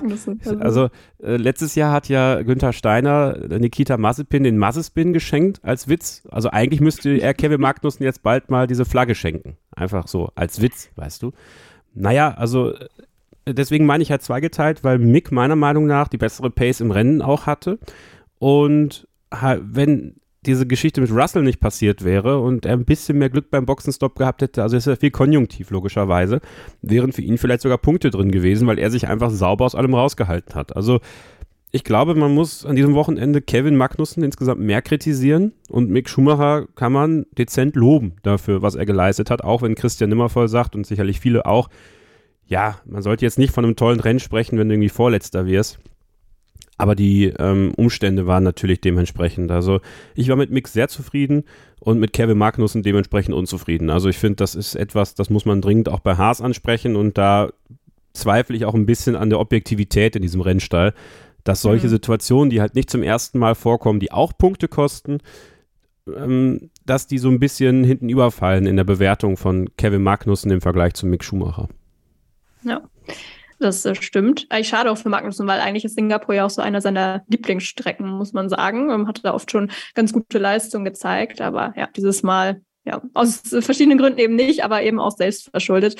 Ich glaube, für Mick war es eigentlich relativ wichtig, dass er halt ja auf diesem doch sehr engen Straßenkurs äh, doch gut davon gekommen ist, ohne größere Zwischenfälle, wenn wir das mit Russell jetzt mal außen vor lassen, weil ja, das war ja, wie wir alle wissen, zu Beginn der Saison doch ein bisschen ein größeres Problem. Ähm, ja, gut, zweites Cockpit, da müssen wir erstmal, glaube ich, nicht mehr drüber reden, weil das wird wahrscheinlich noch etwas Zeit in Anspruch nehmen, diese Entscheidung, ähm, völlig verständlich. Aber es fällt mir auch gerade auf, ich glaube, wir haben noch gar nicht über die Nachricht geredet aus der vergangenen Woche, dass Nicolas Latifi jetzt ebenfalls auf Abschiedstournee unterwegs ist. Sein Vertrag wird ja nicht verlängert. Ähm, ja, und leider muss man sagen, hat man auch in Singapur wieder gesehen, äh, aus welchem Grund, weil diese Kollision mit äh, Zhou Guanyu, die war doch wieder relativ schwer erklärbar aus seiner Sicht. Ähm, ja, möchte trotzdem noch betonen, dass er menschlich, glaube ich, ein super Typ ist, aber damit verdient man sich nun mal leider kein äh, ja, Formel 1 Cockpit. Gute Nachricht auf Seiten von Williams war, dass Alex Albin immerhin wieder im Auto sitzen konnte an diesem Wochenende, nachdem es ja nach seiner Blinddarm-OP ein paar Komplikationen gab, inklusive Atemstillstand. Also das war sicherlich keine schöne Situation, aber da hört es auch wieder auf mit den guten Nachrichten für Williams an diesem Wochenende, weil wie erwartet war mit dem Auto in Singapur ja kein Blumentopf zu gewinnen und ähm, Alex Albin musste ja genau wie Nicolas Latifi auch sein äh, ja, Rennen frühzeitig beenden. Ruben, glaubst du eigentlich, äh, dass Nick de Vries ganz froh ist, dass er nicht nochmal ran musste für Williams in Singapur. Weil er ist Rennfahrer und als Rennfahrer willst du eigentlich immer fahren. Ähm, und ich glaube tatsächlich auch, dass das äh, Williams natürlich von der Pace her hätten sie keine Chance gehabt, das ist klar, aber das Rennen war so chaotisch, ähm, äh, dass am Ende kommen halt 14 Fahrer ans Ziel. Das heißt, nur vier Fahrer punkten nicht. Das heißt, wenn du ins Ziel kommst, hast du eigentlich prozentual schon mal eine relativ hohe Chance, dass du auch Punkte mitnimmst. Deswegen ähm, ärgert man sich, glaube ich, auch so bei diese Unfälle, weil ja, also also Albin und äh, Latifi, die sich beide selbst ins Ausgeschossen haben. Ähm, eigentlich musst du wirklich in diesem Rennen einfach nur durchfahren. Das hat ja auch Mick Schumacher gezeigt, weswegen ich übrigens seine Leistung, um da nochmal kurz drauf zurückzukommen, auch als mhm. ganz positiv bewerte, weil der lag ja unmittelbar hinter den Punkten. Der hat jetzt nicht großartig irgendwelche Überholmanöver gezeigt, aber hat sich schön aus allem rausgehalten, bis er dann eben von Russell äh, ja im Prinzip aus dem Rennen genommen wurde. Ähm, aber eigentlich hat er alles richtig gemacht, weil in solchen Rennen, gerade wenn du das Auto hast oder ein Auto hast, das eben nicht schnell genug ist, dann ist es das oberste Ziel mal eben die Zielflagge zu sehen, ja, und, und das ist dann halt bei Williams an diesem Wochenende ein bisschen doof gelaufen, aber ich glaube schon, dass äh, Nick de Vries sich gefreut hätte, nochmal fahren zu dürfen. Ähm, aber es sieht ja wohl äh, ganz gut für ihn aus, dass er nächstes Jahr ein bisschen häufiger fahren darf. Ähm, zumindest aus äh, französischen Medien, Plus hat ja schon gemeldet, dass es angeblich fix ist, dass er nächstes Jahr für Alpha Tauri fährt. Ähm, laut Red Bull ist es noch nicht fix, aber ich glaube, die Zeichen sind da relativ eindeutig. Ja, die Entscheidung erwartet man ja in den kommenden Tagen, meine ich auch. Von daher werden wir dann sicherlich da auch drüber sprechen, wenn es denn soweit ist. Ähm, über einen Fahrer haben wir jetzt noch gar nicht gesprochen, nämlich über denjenigen, der seinen ersten Matchball mit Blick auf den Fahrertitel nicht verwandeln konnte. Die Rede ist logischerweise von Max Verstappen. Und über den wollen wir dann gleich im nächsten Take äh, reden. Red Bull hat ja in vielerlei Hinsicht für viel Gesprächsstoff gesorgt. Stichwort äh, Spritmangel und äh, Budget Cap und so weiter. Ja, quatschen wir gleich drüber. Bleibt dran hier bei Starting Grid, dem Formel 1 Podcast auf meinsportpodcast.de. Schatz, ich bin neu verliebt. Was? Drüben. Das ist er. Aber das ist ein Auto. Ja, eben. Mit ihm habe ich alles richtig gemacht. Wunschauto einfach kaufen, verkaufen oder leasen. Bei Autoscout24. Alles richtig gemacht. Wie baut man eine harmonische Beziehung zu seinem Hund auf? Puh, gar nicht so leicht. Und deshalb frage ich nach, wie es anderen Hundeeltern gelingt, beziehungsweise wie die daran arbeiten. Bei Iswas Dog reden wir dann drüber. Alle 14 Tage neu mit mir, Malte Asmus und unserer Expertin für eine harmonische Mensch-Hund-Beziehung, Melanie Lippisch. Iswas Dog mit Malte Asmus. Überall, wo es Podcasts gibt. Wir sind wieder da für euch hier bei Starting Grid zwischen dem großen Preis von Singapur und dem Rennen in Japan. Wir haben jetzt heute schon über viele Fahrer gesprochen, die ja größere Fehler gemacht haben im Laufe des Rennens in Singapur. Hat mich doch etwas überrascht, auch wenn da die äußeren Bedingungen sicher Einfluss genommen haben. Aber ich persönlich hätte doch gedacht, dass Max Verstappen damit besser umgehen kann. Ähm, auch bei ihm haben wir ja viele Fehler gesehen und dementsprechend wurde es am Ende auch nur in Anführungszeichen Platz sieben, nachdem er ja von Platz acht aus starten musste. Wir stecken natürlich nicht in ihm drin, Ruben, aber würdest du das auch auf die Bedingungen schieben, diese Patzer, oder hast du vielleicht eine andere Erklärung dafür? Wollte er vielleicht auch einfach zu viel? Was ja tatsächlich auch nicht sein Verschulden war. Also das muss man ganz klar so sagen. Das Team hat ihn um die Pole Position gebracht. Nichts anderes ist passiert. Ähm, und ich glaube, dass er da tatsächlich einfach dann sehr angefressen war und am Sonntag versucht hat, es dann irgendwie wieder auszubügeln.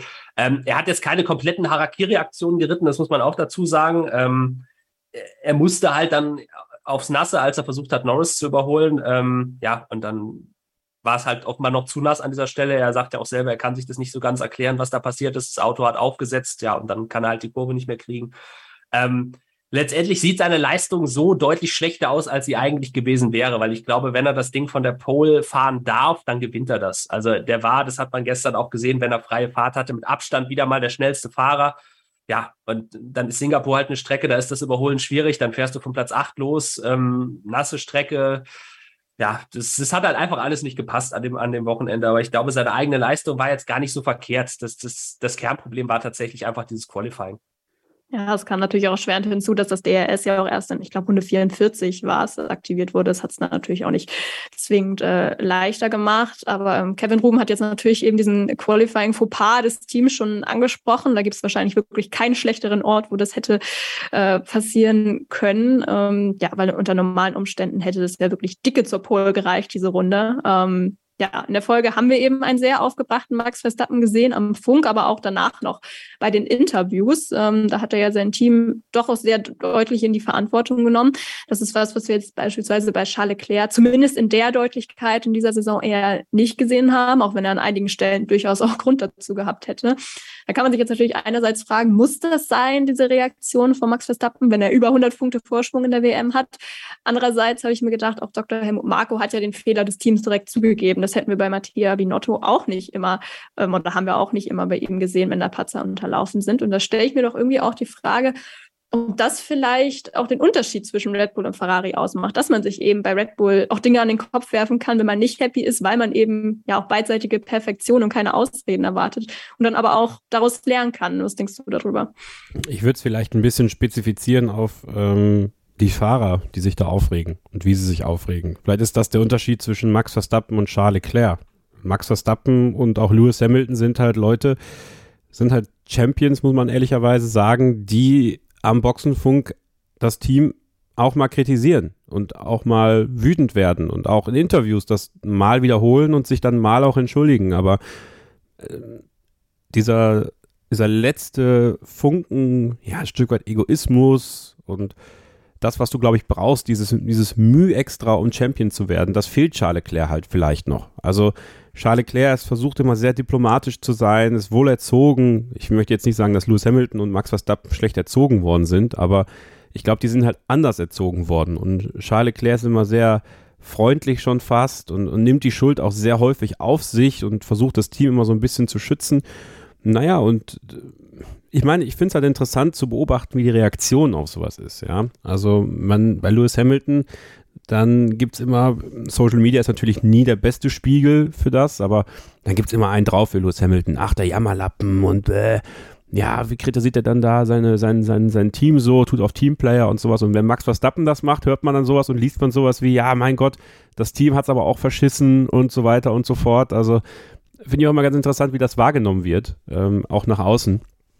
Aber ich glaube, intern ist das dann einfach was, was, was passiert und dann redet man drüber und dann geht es auch weiter. Obwohl ich ja glaube, dass Max Verstappen seine Wut am Sonntag zum Rennstart noch nicht wirklich verarbeitet hatte. Weil ich glaube, dass so die paar Dinger, die da so passiert sind, auch ein bisschen noch ähm, mitgekommen sind von Samstag. Und ja, ich meine, er hat den Vorteil, er muss sich ja nichts mehr, muss ja kein Risiko mehr eingehen, ja. Trotzdem will er halt racen und will halt so weit wie möglich nach vorne kommen, aber ja, ich glaube, es ist halt diese Mischung, wie du schon richtig sagst, dass vielleicht das, was Team intern und Team nach außen passiert, aber eben auch, was die Fahrer am Boxenfunk machen, wie sie sich geben und dass sie halt auch mal vielleicht über die Stränge schlagen am Funk, aber das ist dann vielleicht der Grund, warum sie Weltmeister sind und ein Charles Leclerc noch nicht.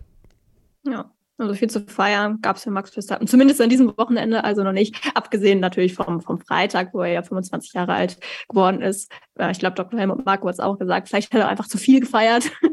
ähm, nee, aber äh, man muss auch sagen, generell Stimmung am Wochenende eher so semi-gut. Also da war Sergio Perez wirklich für Red Bull der einzige Lichtblick, muss man sagen. Es lag natürlich auch an den Vorwürfen beziehungsweise Gerüchten, die rumgingen, dass zwei Teams im vergangenen Jahr die Budgetobergrenze überschritten haben sollen und die Verdächtigen sind da ja eben Red Bull und Aston Martin, wie auch immer diese Infos überhaupt zu den Medien durchgedrungen sind, falls es stimmt. Aber ja, wenn ihr diese Folge direkt am Mittwoch hört, äh, wenn sie rauskommt, dann erfahrt ihr wahrscheinlich heute, was dran ist an der ganzen Sache und ob es jetzt viel heiße Luft und nichts war oder nicht.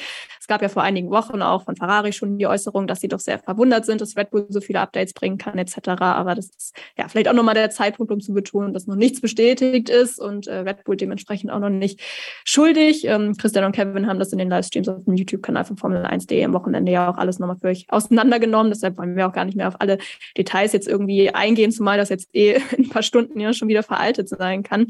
Ich würde aber dann gerne nochmal kurz allgemeiner auf die Thematik äh, blicken und dann auch nochmal auf die möglichen Strafen schauen, die ja nicht klar definiert sind, nach dem Motto, bei einem Budget Cap Vergehen erhält man Strafe X. Also es gibt ja eh schon mal diese zwei Kategorien der Überschreitung, diese Minor Breaches unter 5% des Caps und Material Breaches über 5% im letzten Jahr. Wäre das dann ein Verstoß über sieben oder ein Überzug ähm, an Budget von 7,4 Millionen Dollar, gewesen. Und es gibt dementsprechend ja auch zwei Strafenkataloge, die allerdings auch jeweils sehr weit gefasst sind, hin von dem Abzug von WM-Punkten bis zum Ausschluss von einer Weltmeisterschaft. Also ich verstehe auch durchaus das Argument, dass man die Strafen vorher nicht genau festlegt, damit die Teams sich eben nicht darauf einstellen und die Strafe gegebenenfalls in Kauf nehmen können, falls es sich für sie unterm Strich dann am Ende trotzdem lohnt. Aber wenn jetzt tatsächlich ein Team, völlig egal welches eigentlich, schuldig gesprochen äh, werden sollte für eine größere Überschreitung der Budgetobergrenze Ruben, dann wird ja zwangsläufig jetzt eine Strafe fällig. Und dadurch schafft man ja so oder so einen Präzedenzfall auch für die Zukunft, auch was die Bestrafung dann eben angeht. Deshalb Frage an dich. Ähm, sollte jetzt wirklich erstmals ein größerer Verstoß vorliegen, wie sehr hängt dann die Effektivität des Cost Caps in der Zukunft nun auch ab von der Entscheidung und dem Umgang der FIA mit der Situation? Natürlich das tatsächlich dann der erste Verstoß dieser Art wäre, ganz entscheidend, wie man damit umgeht, weil es eben dann, wie du gerade schon gesagt hast, ein Präzedenzfall wäre. Ähm, und es sind ja nicht die, also es weiß ja keiner genau, um welche Summen geht es da jetzt wirklich oder, oder, oder wie viel wurde wirklich überzogen, aber es ist ja klar im Prinzip, nur mal als Beispiel jetzt völlig hypothetisch und völlig egal, wer irgendwas überzogen hat. Aber sagen wir zum Beispiel mal, irgendein Team hat um diese besagten sieben Millionen überzogen und dann sagst du halt als FIA, als reines Beispiel, jetzt äh, wir ziehen dafür als Strafe 50 WM-Punkte ab. Dann hat natürlich jedes Team irgendwie so einen Anhaltspunkt schon mal. Aha, wenn wir so viel überziehen, dann bekommen wir also ungefähr so eine Strafe.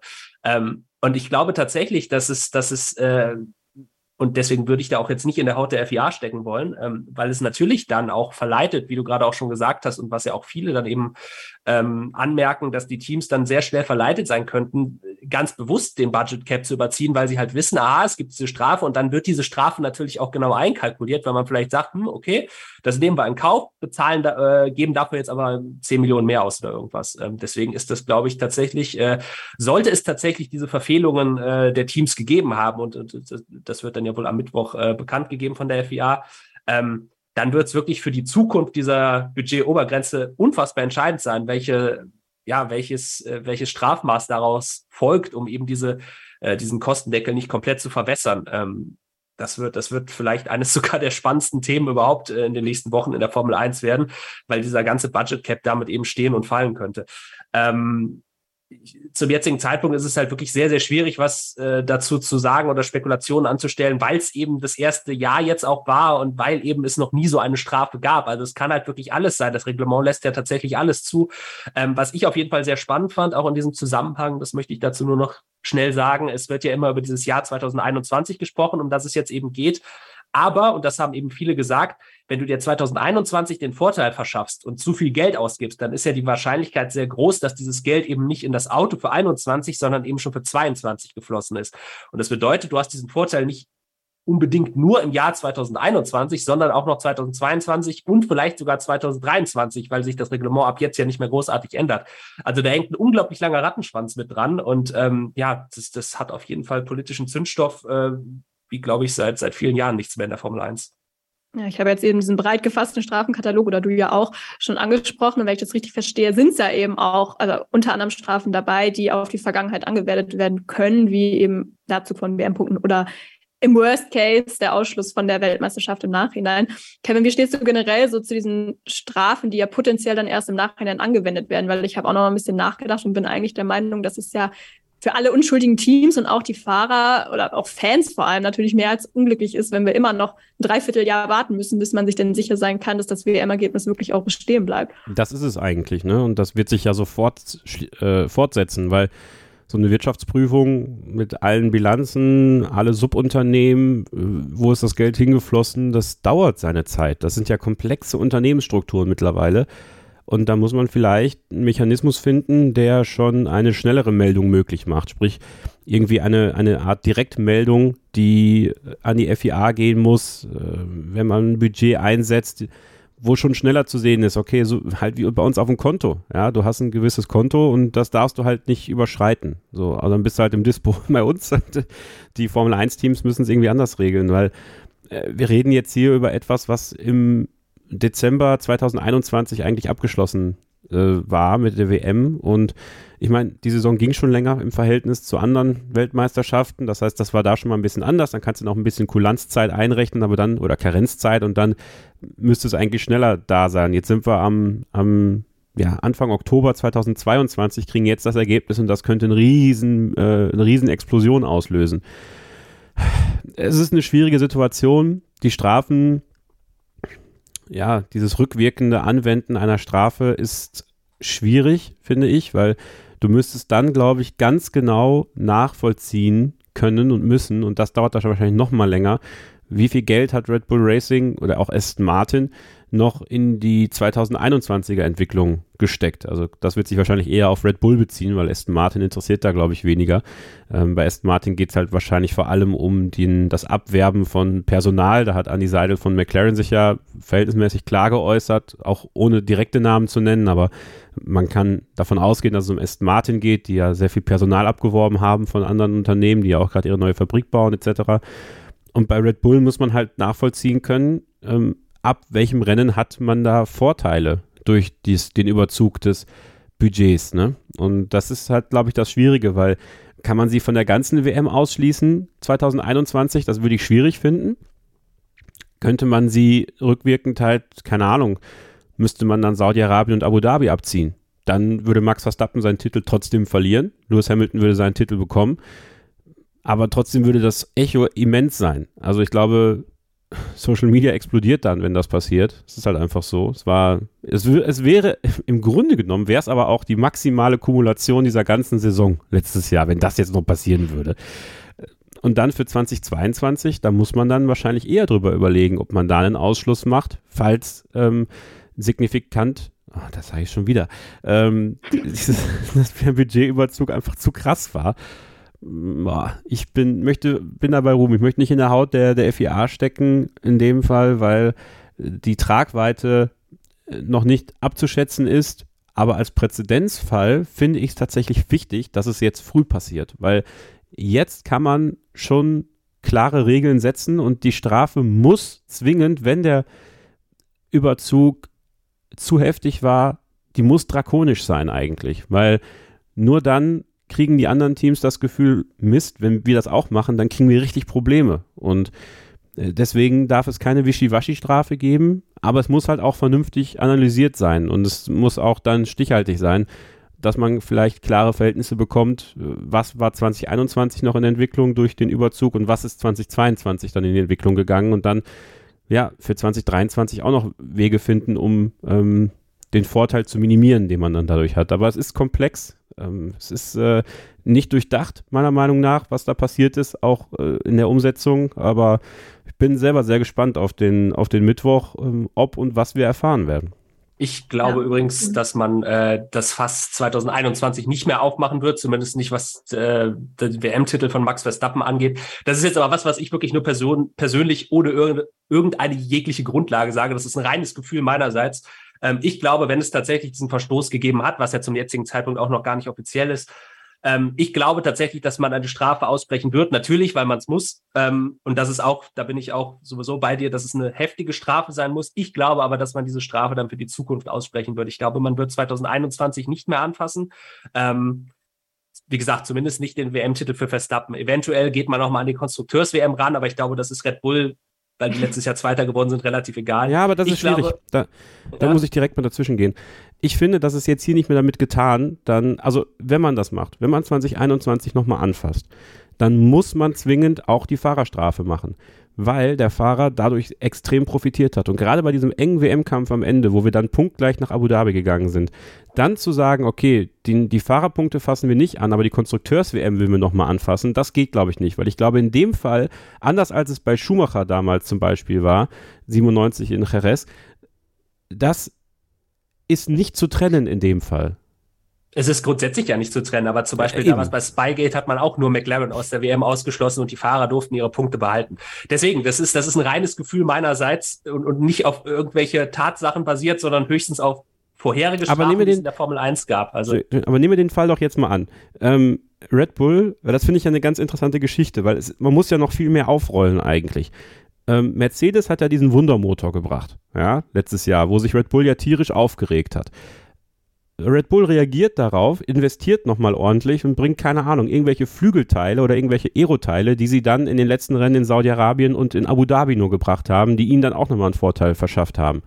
Das wäre ja krass. Also, weil dann sind ja diese beiden Rennen, wenn sie über die Gebühr gelaufen sind, das ist ja, das ist ja dann wirklich ein immenser Vorteil für Max Verstappen gewesen in dem Fall. Natürlich muss man darüber diskutieren, ob der Mercedes-Motor legal war oder nicht. Also offiziell war er das ja.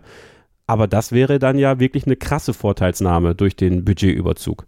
Ja, natürlich. Aber ich sag's nochmal, es ist ja, ja, es ist ja wirklich bloß ein Gefühl meinerseits, dass man eben da nicht mehr rangehen wird. Ob das jetzt gerechtfertigt ist oder nicht, das steht auf dem anderen, auf dem anderen Blatt. Ich glaube eher, dass man, also wie gesagt, maximal geht man nochmal an die Konstrukteurs-WM ran.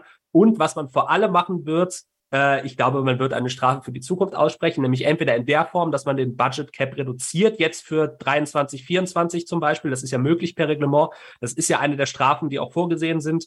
Ähm, oder dass man tatsächlich den Teams ebenfalls ja vorgesehen äh, Windkanal, also Entwicklungszeit kürzen wird. Ich glaube, das würde passieren und zwar auch in einem relativ empfindlichen Ausmaß. Also ich glaube dann auch nicht, dass man wieder eine rein fiktive Zahl. Wenn man jetzt den Budget Cap um sieben Millionen überzogen hat, glaube ich zum Beispiel nicht, dass man den Budget Cap dann nur um sieben Millionen reduzieren würde, sondern tatsächlich um mehr für die kommenden Jahre, damit es auch wirklich. Wäre sonst auch gar keine Strafe eigentlich. Genau, muss richtig. Man sagen. Also, genau, das wäre dann irgendwie auch ein Witz. Aber, aber, aber noch, noch mal, es ist wirklich jetzt eine reine, eine reine Gefühlssache. Also es, niemand von uns weiß es, weil es gab diesen Fall, es, noch nie. Budget Cap ist neu, es ist für uns alle was Neues und ja, das, das wird auf jeden Fall sehr, sehr spannend werden. Ich möchte dazu sagen, ich will nicht mehr, dass 2021 angefasst wird. Mhm. Für den Frieden, und, und für den ja, Frieden von glaube, uns das allen. will auch keiner. Nee. Und ich glaube, deswegen werden sie da auch nicht auch mehr rangehen. Hamilton nicht, glaube ich. Nee, glaube ich auch nicht. Ich glaube, den Titel, also ich meine, äh, Christian, das Kapitel ist eigentlich für alle abgeschlossen. Also ja. man, man, hat sich damit arrangiert, selbst Mercedes, selbst Lewis Hamilton, das ist okay für die. Und ich glaube, die haben auch selber keine Lust mehr. Das, da bin ich absolut bei dir, dass, dass, dass man das Ding jetzt nochmal aufmacht. Und auch für die Fanszenen. Also ich finde das, also ich finde das ja eh schon anstrengend, wie, wie, wie sehr verlagert das ja ist über die, seit der letzten Saison. Ähm, und wenn das jetzt auch noch passiert, dann, dann weiß ich nicht, habe ich, glaube ich, gar keine Lust mehr auf Formel 1 im Internet, muss ich ehrlich sagen. Weil das ist mir eh schon zu toxisch geworden, teilweise. Aber wenn das jetzt auch noch kommt, dann, dann, wie gesagt, dann, dann nimmt das Ausmaße an, die natürlich dann wieder für Netflix interessant sind, ne, äh, für nächste Saison.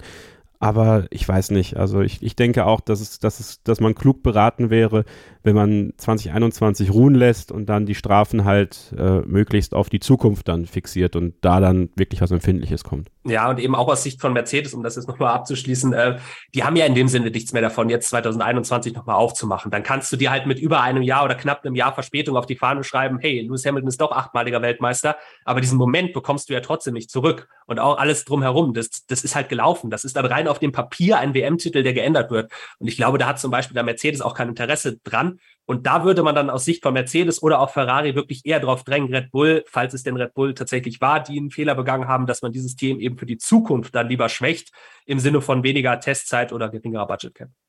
Ich finde es mit der Vergangenheit auch schwierig. Man muss ja auch bedenken, zum Beispiel, wenn die jetzt disqualifiziert worden wären oder es noch werden würden. Das hätte ja auch zum Beispiel Einfluss gehabt auf Handicap-Regelungen beispielsweise, was jetzt in dem Fall nicht so schlimm ist, weil dann ja alle, die aufgerückt wären, eigentlich weniger Zeit gehabt hätten, als sie es jetzt in diesem Jahr tatsächlich hatten. Aber äh, trotzdem irgendwie ist das dann alles äh, ja nicht so, es fühlt sich irgendwie nicht so richtig an. Ich glaube auch nicht, dass sie da noch rangehen. Aber gut, in der Formel 1 weiß man nie, muss man auch sagen.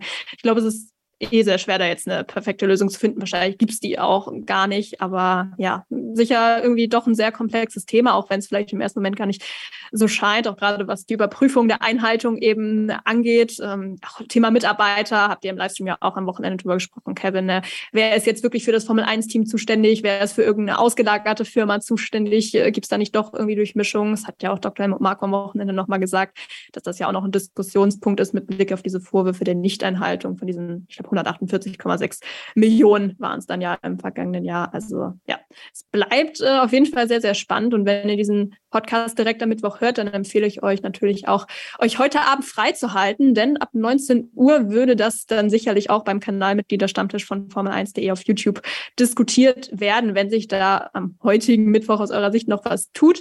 Aber ähm, ja, eigentlich sollte auch schon Grund genug sein, dass äh, wieder auch ein toller Gast am Start ist, finde ich. Timo Glock hat sich da die Zeit genommen oder wird sich da die Zeit nehmen und dem könnt ihr dann als Kanalmitglieder auch eure Fragen stellen. Also das äh, ja, sollte echt schon Grund genug sein, da mal einzuschalten. Einschalten, gutes Stichwort, macht auch hier weiterhin Sinn natürlich, denn wir wollen gleich den Blick mal vorauswerfen aus dem, auf den großen Preis von Japan, der ja auch nach der Zwangs-Corona-Pause zurück ist im Kalender. Das machen wir dann gleich hier bei Starting Grid, dem Formel 1 Podcast auf meinsportpodcast.de. Schatz, ich bin neu verliebt. Was? Drüben. Das ist er. Aber das ist ein Auto. Ja, eben. Mit ihm habe ich alles richtig gemacht. Wunschauto einfach kaufen, verkaufen oder leasen. Bei Autoscout24. Alles richtig gemacht. Noch einmal zurück für heute bei Starting Grid im Formel 1 Podcast auf meinsportpodcast.de. Die Formel 1 hangelt sich von einem Comeback-Rennen zum nächsten. Es geht in dieser Woche nach zwei Jahren Pause zurück auf den Suzuka International Racing Course. Ruben, wie sehr freust du dich auf diese Rückkehr des Japan-Renns in diesem Jahr? Die Arbeitszeiten sind natürlich für uns in Europa nicht ganz so angenehm. das, äh, das, ist dann, das ist dann eher so ein bisschen der Pferdefuß an der ganzen Sache. Ähm, nee, aber auf das Rennen freue ich mich natürlich riesig und äh, ich sehe tatsächlich gerade, ich habe mir, ich habe mir nebenbei mal die äh, Bilanz aufgemacht. Ähm, wisst ihr aus dem Kopf, wann Ferrari das letzte Mal in Suzuka gewonnen hat? Aus dem Kopf. Nein. Boah. es war tatsächlich, das hat mich jetzt auch überrascht, Michael Schumacher, 2004. Seitdem kein Ferrari-Sieg mehr. Ich hätte jetzt mit Schumacher gerechnet. Ich wollte, ich wusste nicht genau, ob drei oder vier. Also zuletzt, zuletzt äh, Japan immer komplettes Mercedes-Territorium und in den Jahren davor, also vor Hybrid war es noch Red Bull.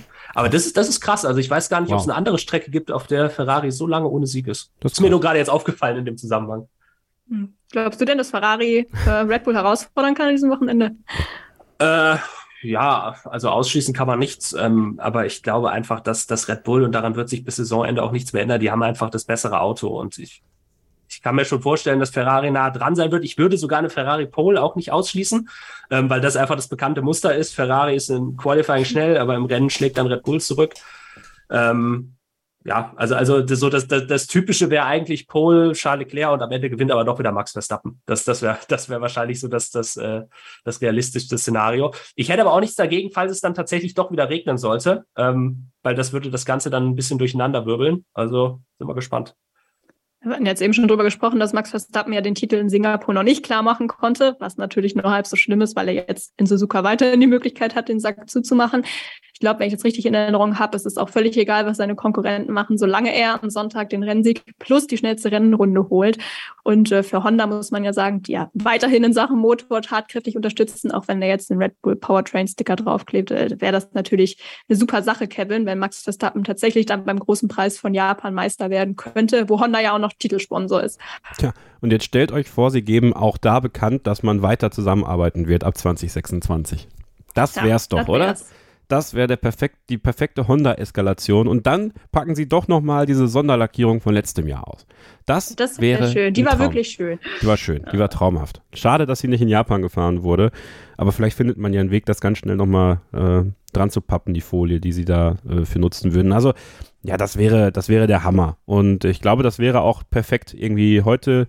Also wir nehmen am 3.10. auf, ja, also am Montag und genau heute im Jahr 2014 hat Max Verstappen seine erste Trainingssession im Toro Rosso damals in Suzuka gehabt. Also da schließt sich jeder Kreis, der sich schließen kann, wenn das passieren sollte. Und ich glaube, also ich nehme jetzt meinen Tipp noch nicht äh, ganz vorweg, aber ich glaube, dass er es schafft in äh, Suzuka weil einfach diese ganzen Vorzeichen jetzt perfekt passen und ein Stück weit will ich es auch sehen. Ein Stück weit will ich es jetzt auch sehen. Ich glaube, das wäre für Honda eine tolle Sache, für die japanischen Fans. Du hast es gesagt, sind ja auch Titelsponsor dieses Rennens und das wäre, ich, ich, mag Feel Good Moments tatsächlich sehr gern und ich, das wäre so einer. Das wäre auch der das i-Tüpfelchen auf eine insgesamt nahezu perfekte Saison von Red Bull Racing und Max Verstappen. Mal den Saisonstart, den Holprigen so ein bisschen ausgeklammert, wo man auch sagen muss, da sind sie echt gut rausgekommen und haben eine, auch eine starke Lernkurve gehabt, haben die richtigen Schlüsse daraus gezogen an technischer Seite, haben eine herausragende Strategieabteilung, äh, maßgeblich Hanna Schmitz da beteiligt und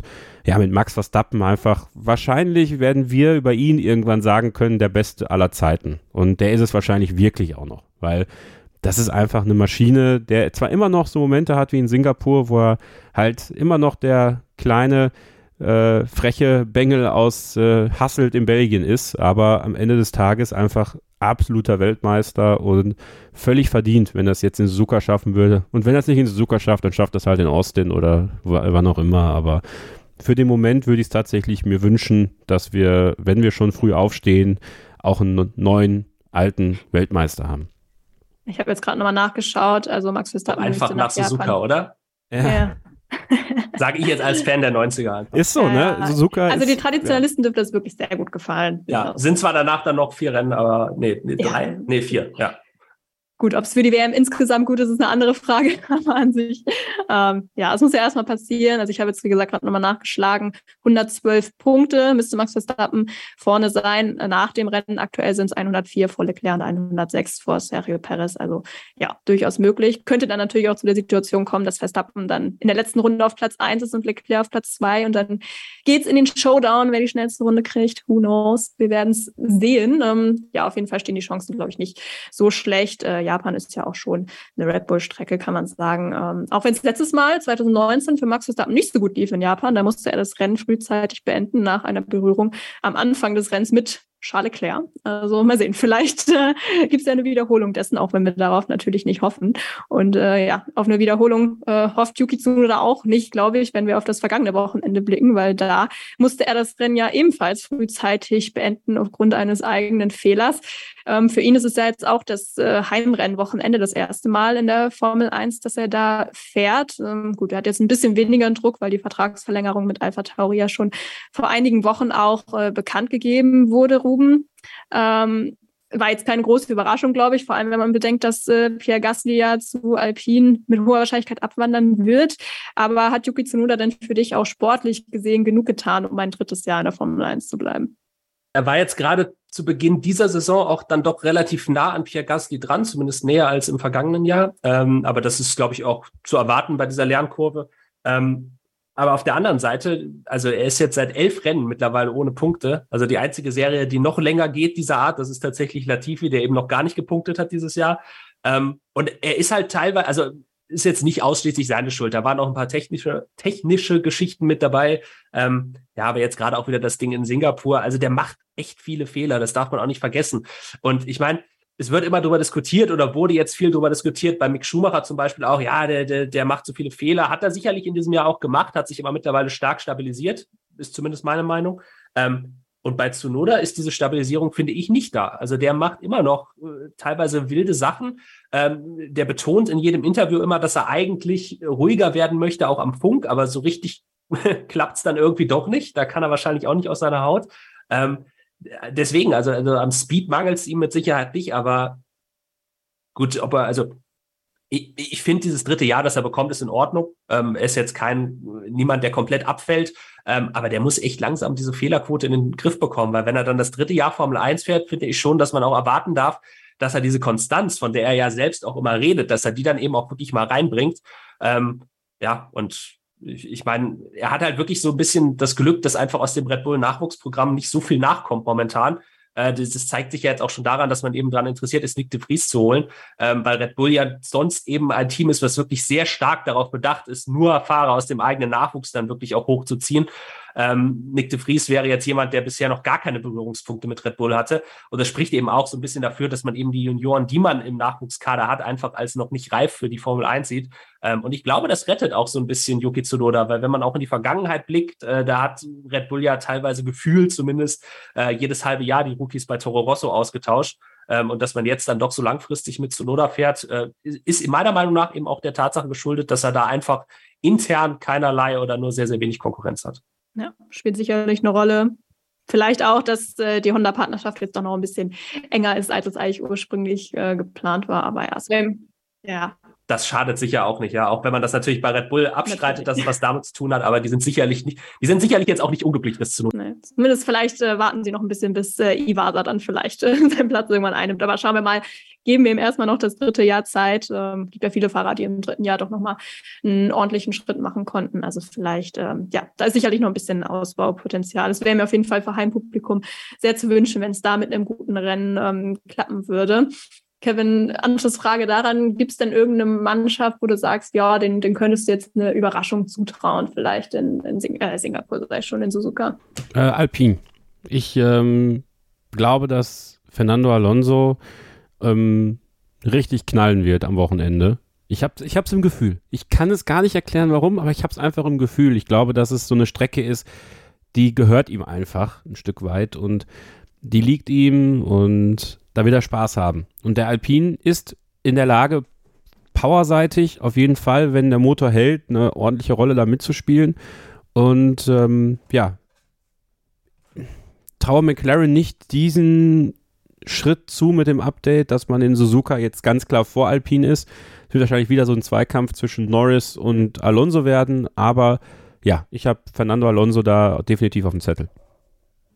Ja, ich ähm, im vergangene Ausgabe, also 2019 hat ja Valtteri Bottas gewonnen. Ich befürchte, das können wir in diesem Jahr ausschließen. Also, dass Alfa Romeo diese Riesenüberraschung gewinnt, das weiß nicht, dafür fehlt mir persönlich jetzt ein bisschen die Fantasie, muss ich ehrlich zugeben. Ähm, Streckenrekord übrigens noch bei Lewis Hamilton, ich meine auch aus dem Jahr 2019. Also ja, kann man gespannt sein. Ähm, bin auch auf eure Tipps gleich gespannt. Ähm, das Rennen gibt es natürlich wie immer zu sehen auf Sky. Wieso betone ich das so? Weil das natürlich auch eine Nachricht am Wochenende war, dass das auch so bleiben wird für die kommenden Jahre, denn die Formel 1 und die gesamte Sky-Gruppe, muss man sagen, haben ihre Partnerschaft verlängert. Speziell mit Sky Deutschland läuft der Vertrag jetzt bis 2027, falls es irgendjemand noch nicht mitbekommen haben sollte. Und damit äh, würde ich sagen, gehen wir über zu unserer Tipprunde, in der Kevin, du heute mal den Vortritt hast äh, ja, übliche Tipps. Bitte sehr. Ja, erstmal möchte ich ganz kurz sagen, wir haben jetzt alle Preise erhalten. Ja? Alle Hauptpreise mhm. unseres Kicktipp-Spiels sind da. Also jetzt dranbleiben auf jeden Fall und tippen. Ruben, habe ich ja gesehen, ist auch noch gut dabei. Also äh, vielleicht ja für. ich habe vergessen zu tippen, äh, zugeben. Aber ich kann ja eh nicht gewinnen. Aber ähm, nee, also der, der Lando Norris Helm ist da aus Miami. Ähm, der 1 2 Helm, das Spa Francorchamps Monopoly für Platz 2 und äh, ja, die Pirelli Kappe die ist ja eh schon da. Also das, äh, das freut mich, dass das alles funktioniert hat jetzt. Der Helm hat ein bisschen länger auf sich warten lassen. Aber Tippen nicht vergessen, wenn ihr da noch Chancen habt auf den Sieg und ansonsten natürlich auch. Ähm, mein Tipp ist, dass Max Verstappen Formel 1 Weltmeister wird am Sonntag mit dem Sieg und der schnellsten Runde. Er wird auch die Pole Position holen. Auf Platz 2 Charles Leclerc und auf Platz 3 Fernando Alonso. Und dementsprechend ist Alpine Best of the Rest und letzter wird, ja, mit fünf Plätzen Strafe besetzt. äh, Nicolas Latifi. Okay, Ruben, was hast du anzubieten? Ich habe es ja gerade schon angedeutet. Ähm, ich glaube tatsächlich, äh, Charles Leclerc wird sich wieder die Pole holen. Äh, er wird das Rennen aber auch wieder nicht gewinnen, weil mein Tipp auch ist, dass Max Verstappen mit einem Sieg Weltmeister wird. Äh, und zwar vor Sergio Perez. Ich glaube, er wird quasi seinem Teamkollegen dann da, dazu verhelfen, auch ohne schnellste Runde Weltmeister zu werden. Ähm, und dritter ich sag mal, ich sag mal Carlos Sainz. Aber kann er also, gar nicht, wenn, wenn Perez Zweiter wird und er keine ja, schnellste doch, Runde doch, hat. Doch, doch, er muss sechs Punkte mehr als Perez holen. Ach, er, das reicht auch schon. Mhm. Sensationell. Ja, er, muss, er, muss, er muss sechs Punkte mehr als Perez holen und äh, wenn er gewinnt, hat er sieben Punkte mehr. Also, also dann wird der Honda-Adjutant da aber richtig weinen.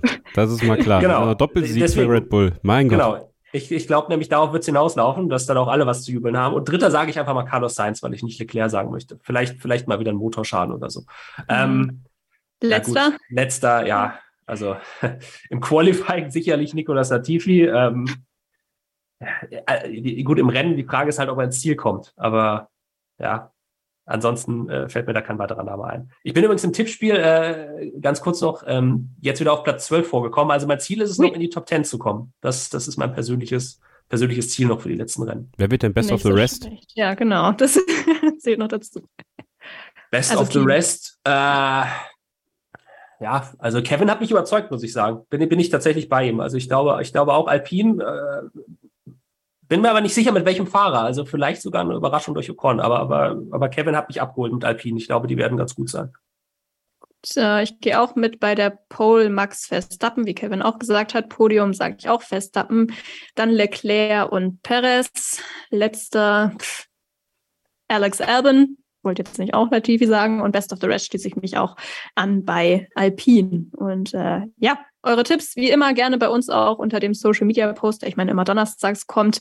Ähm, ja, damit wir nicht die einzigen sind, die sich manchmal hier zu Idioten machen mit ihren frühzeitigen Tipps. Ähm, genau, ihr euch erwartet natürlich am Wochenende auch wieder volle Pulle Content, wie gewohnt natürlich die Livestreams auf dem YouTube-Kanal von Formel1.de und am Sonntag auch wieder das Watch Along. Diesmal auch mit meiner Wenigkeit. Ob das jetzt Grund ist einzuschalten, erst recht oder nicht, das kann jeder für sich selbst entscheiden, aber es würde uns natürlich sehr freuen und äh, das gilt gilt auch, wenn ihr mal auf unseren Social Media Kanälen vorbeischaut. Ähm, bei Ruben ist das einmal Facebook, aber Ruben, da muss ich zugeben, äh, habe ich den Namen schon wieder vergessen, da musst du mir nochmal aushelfen.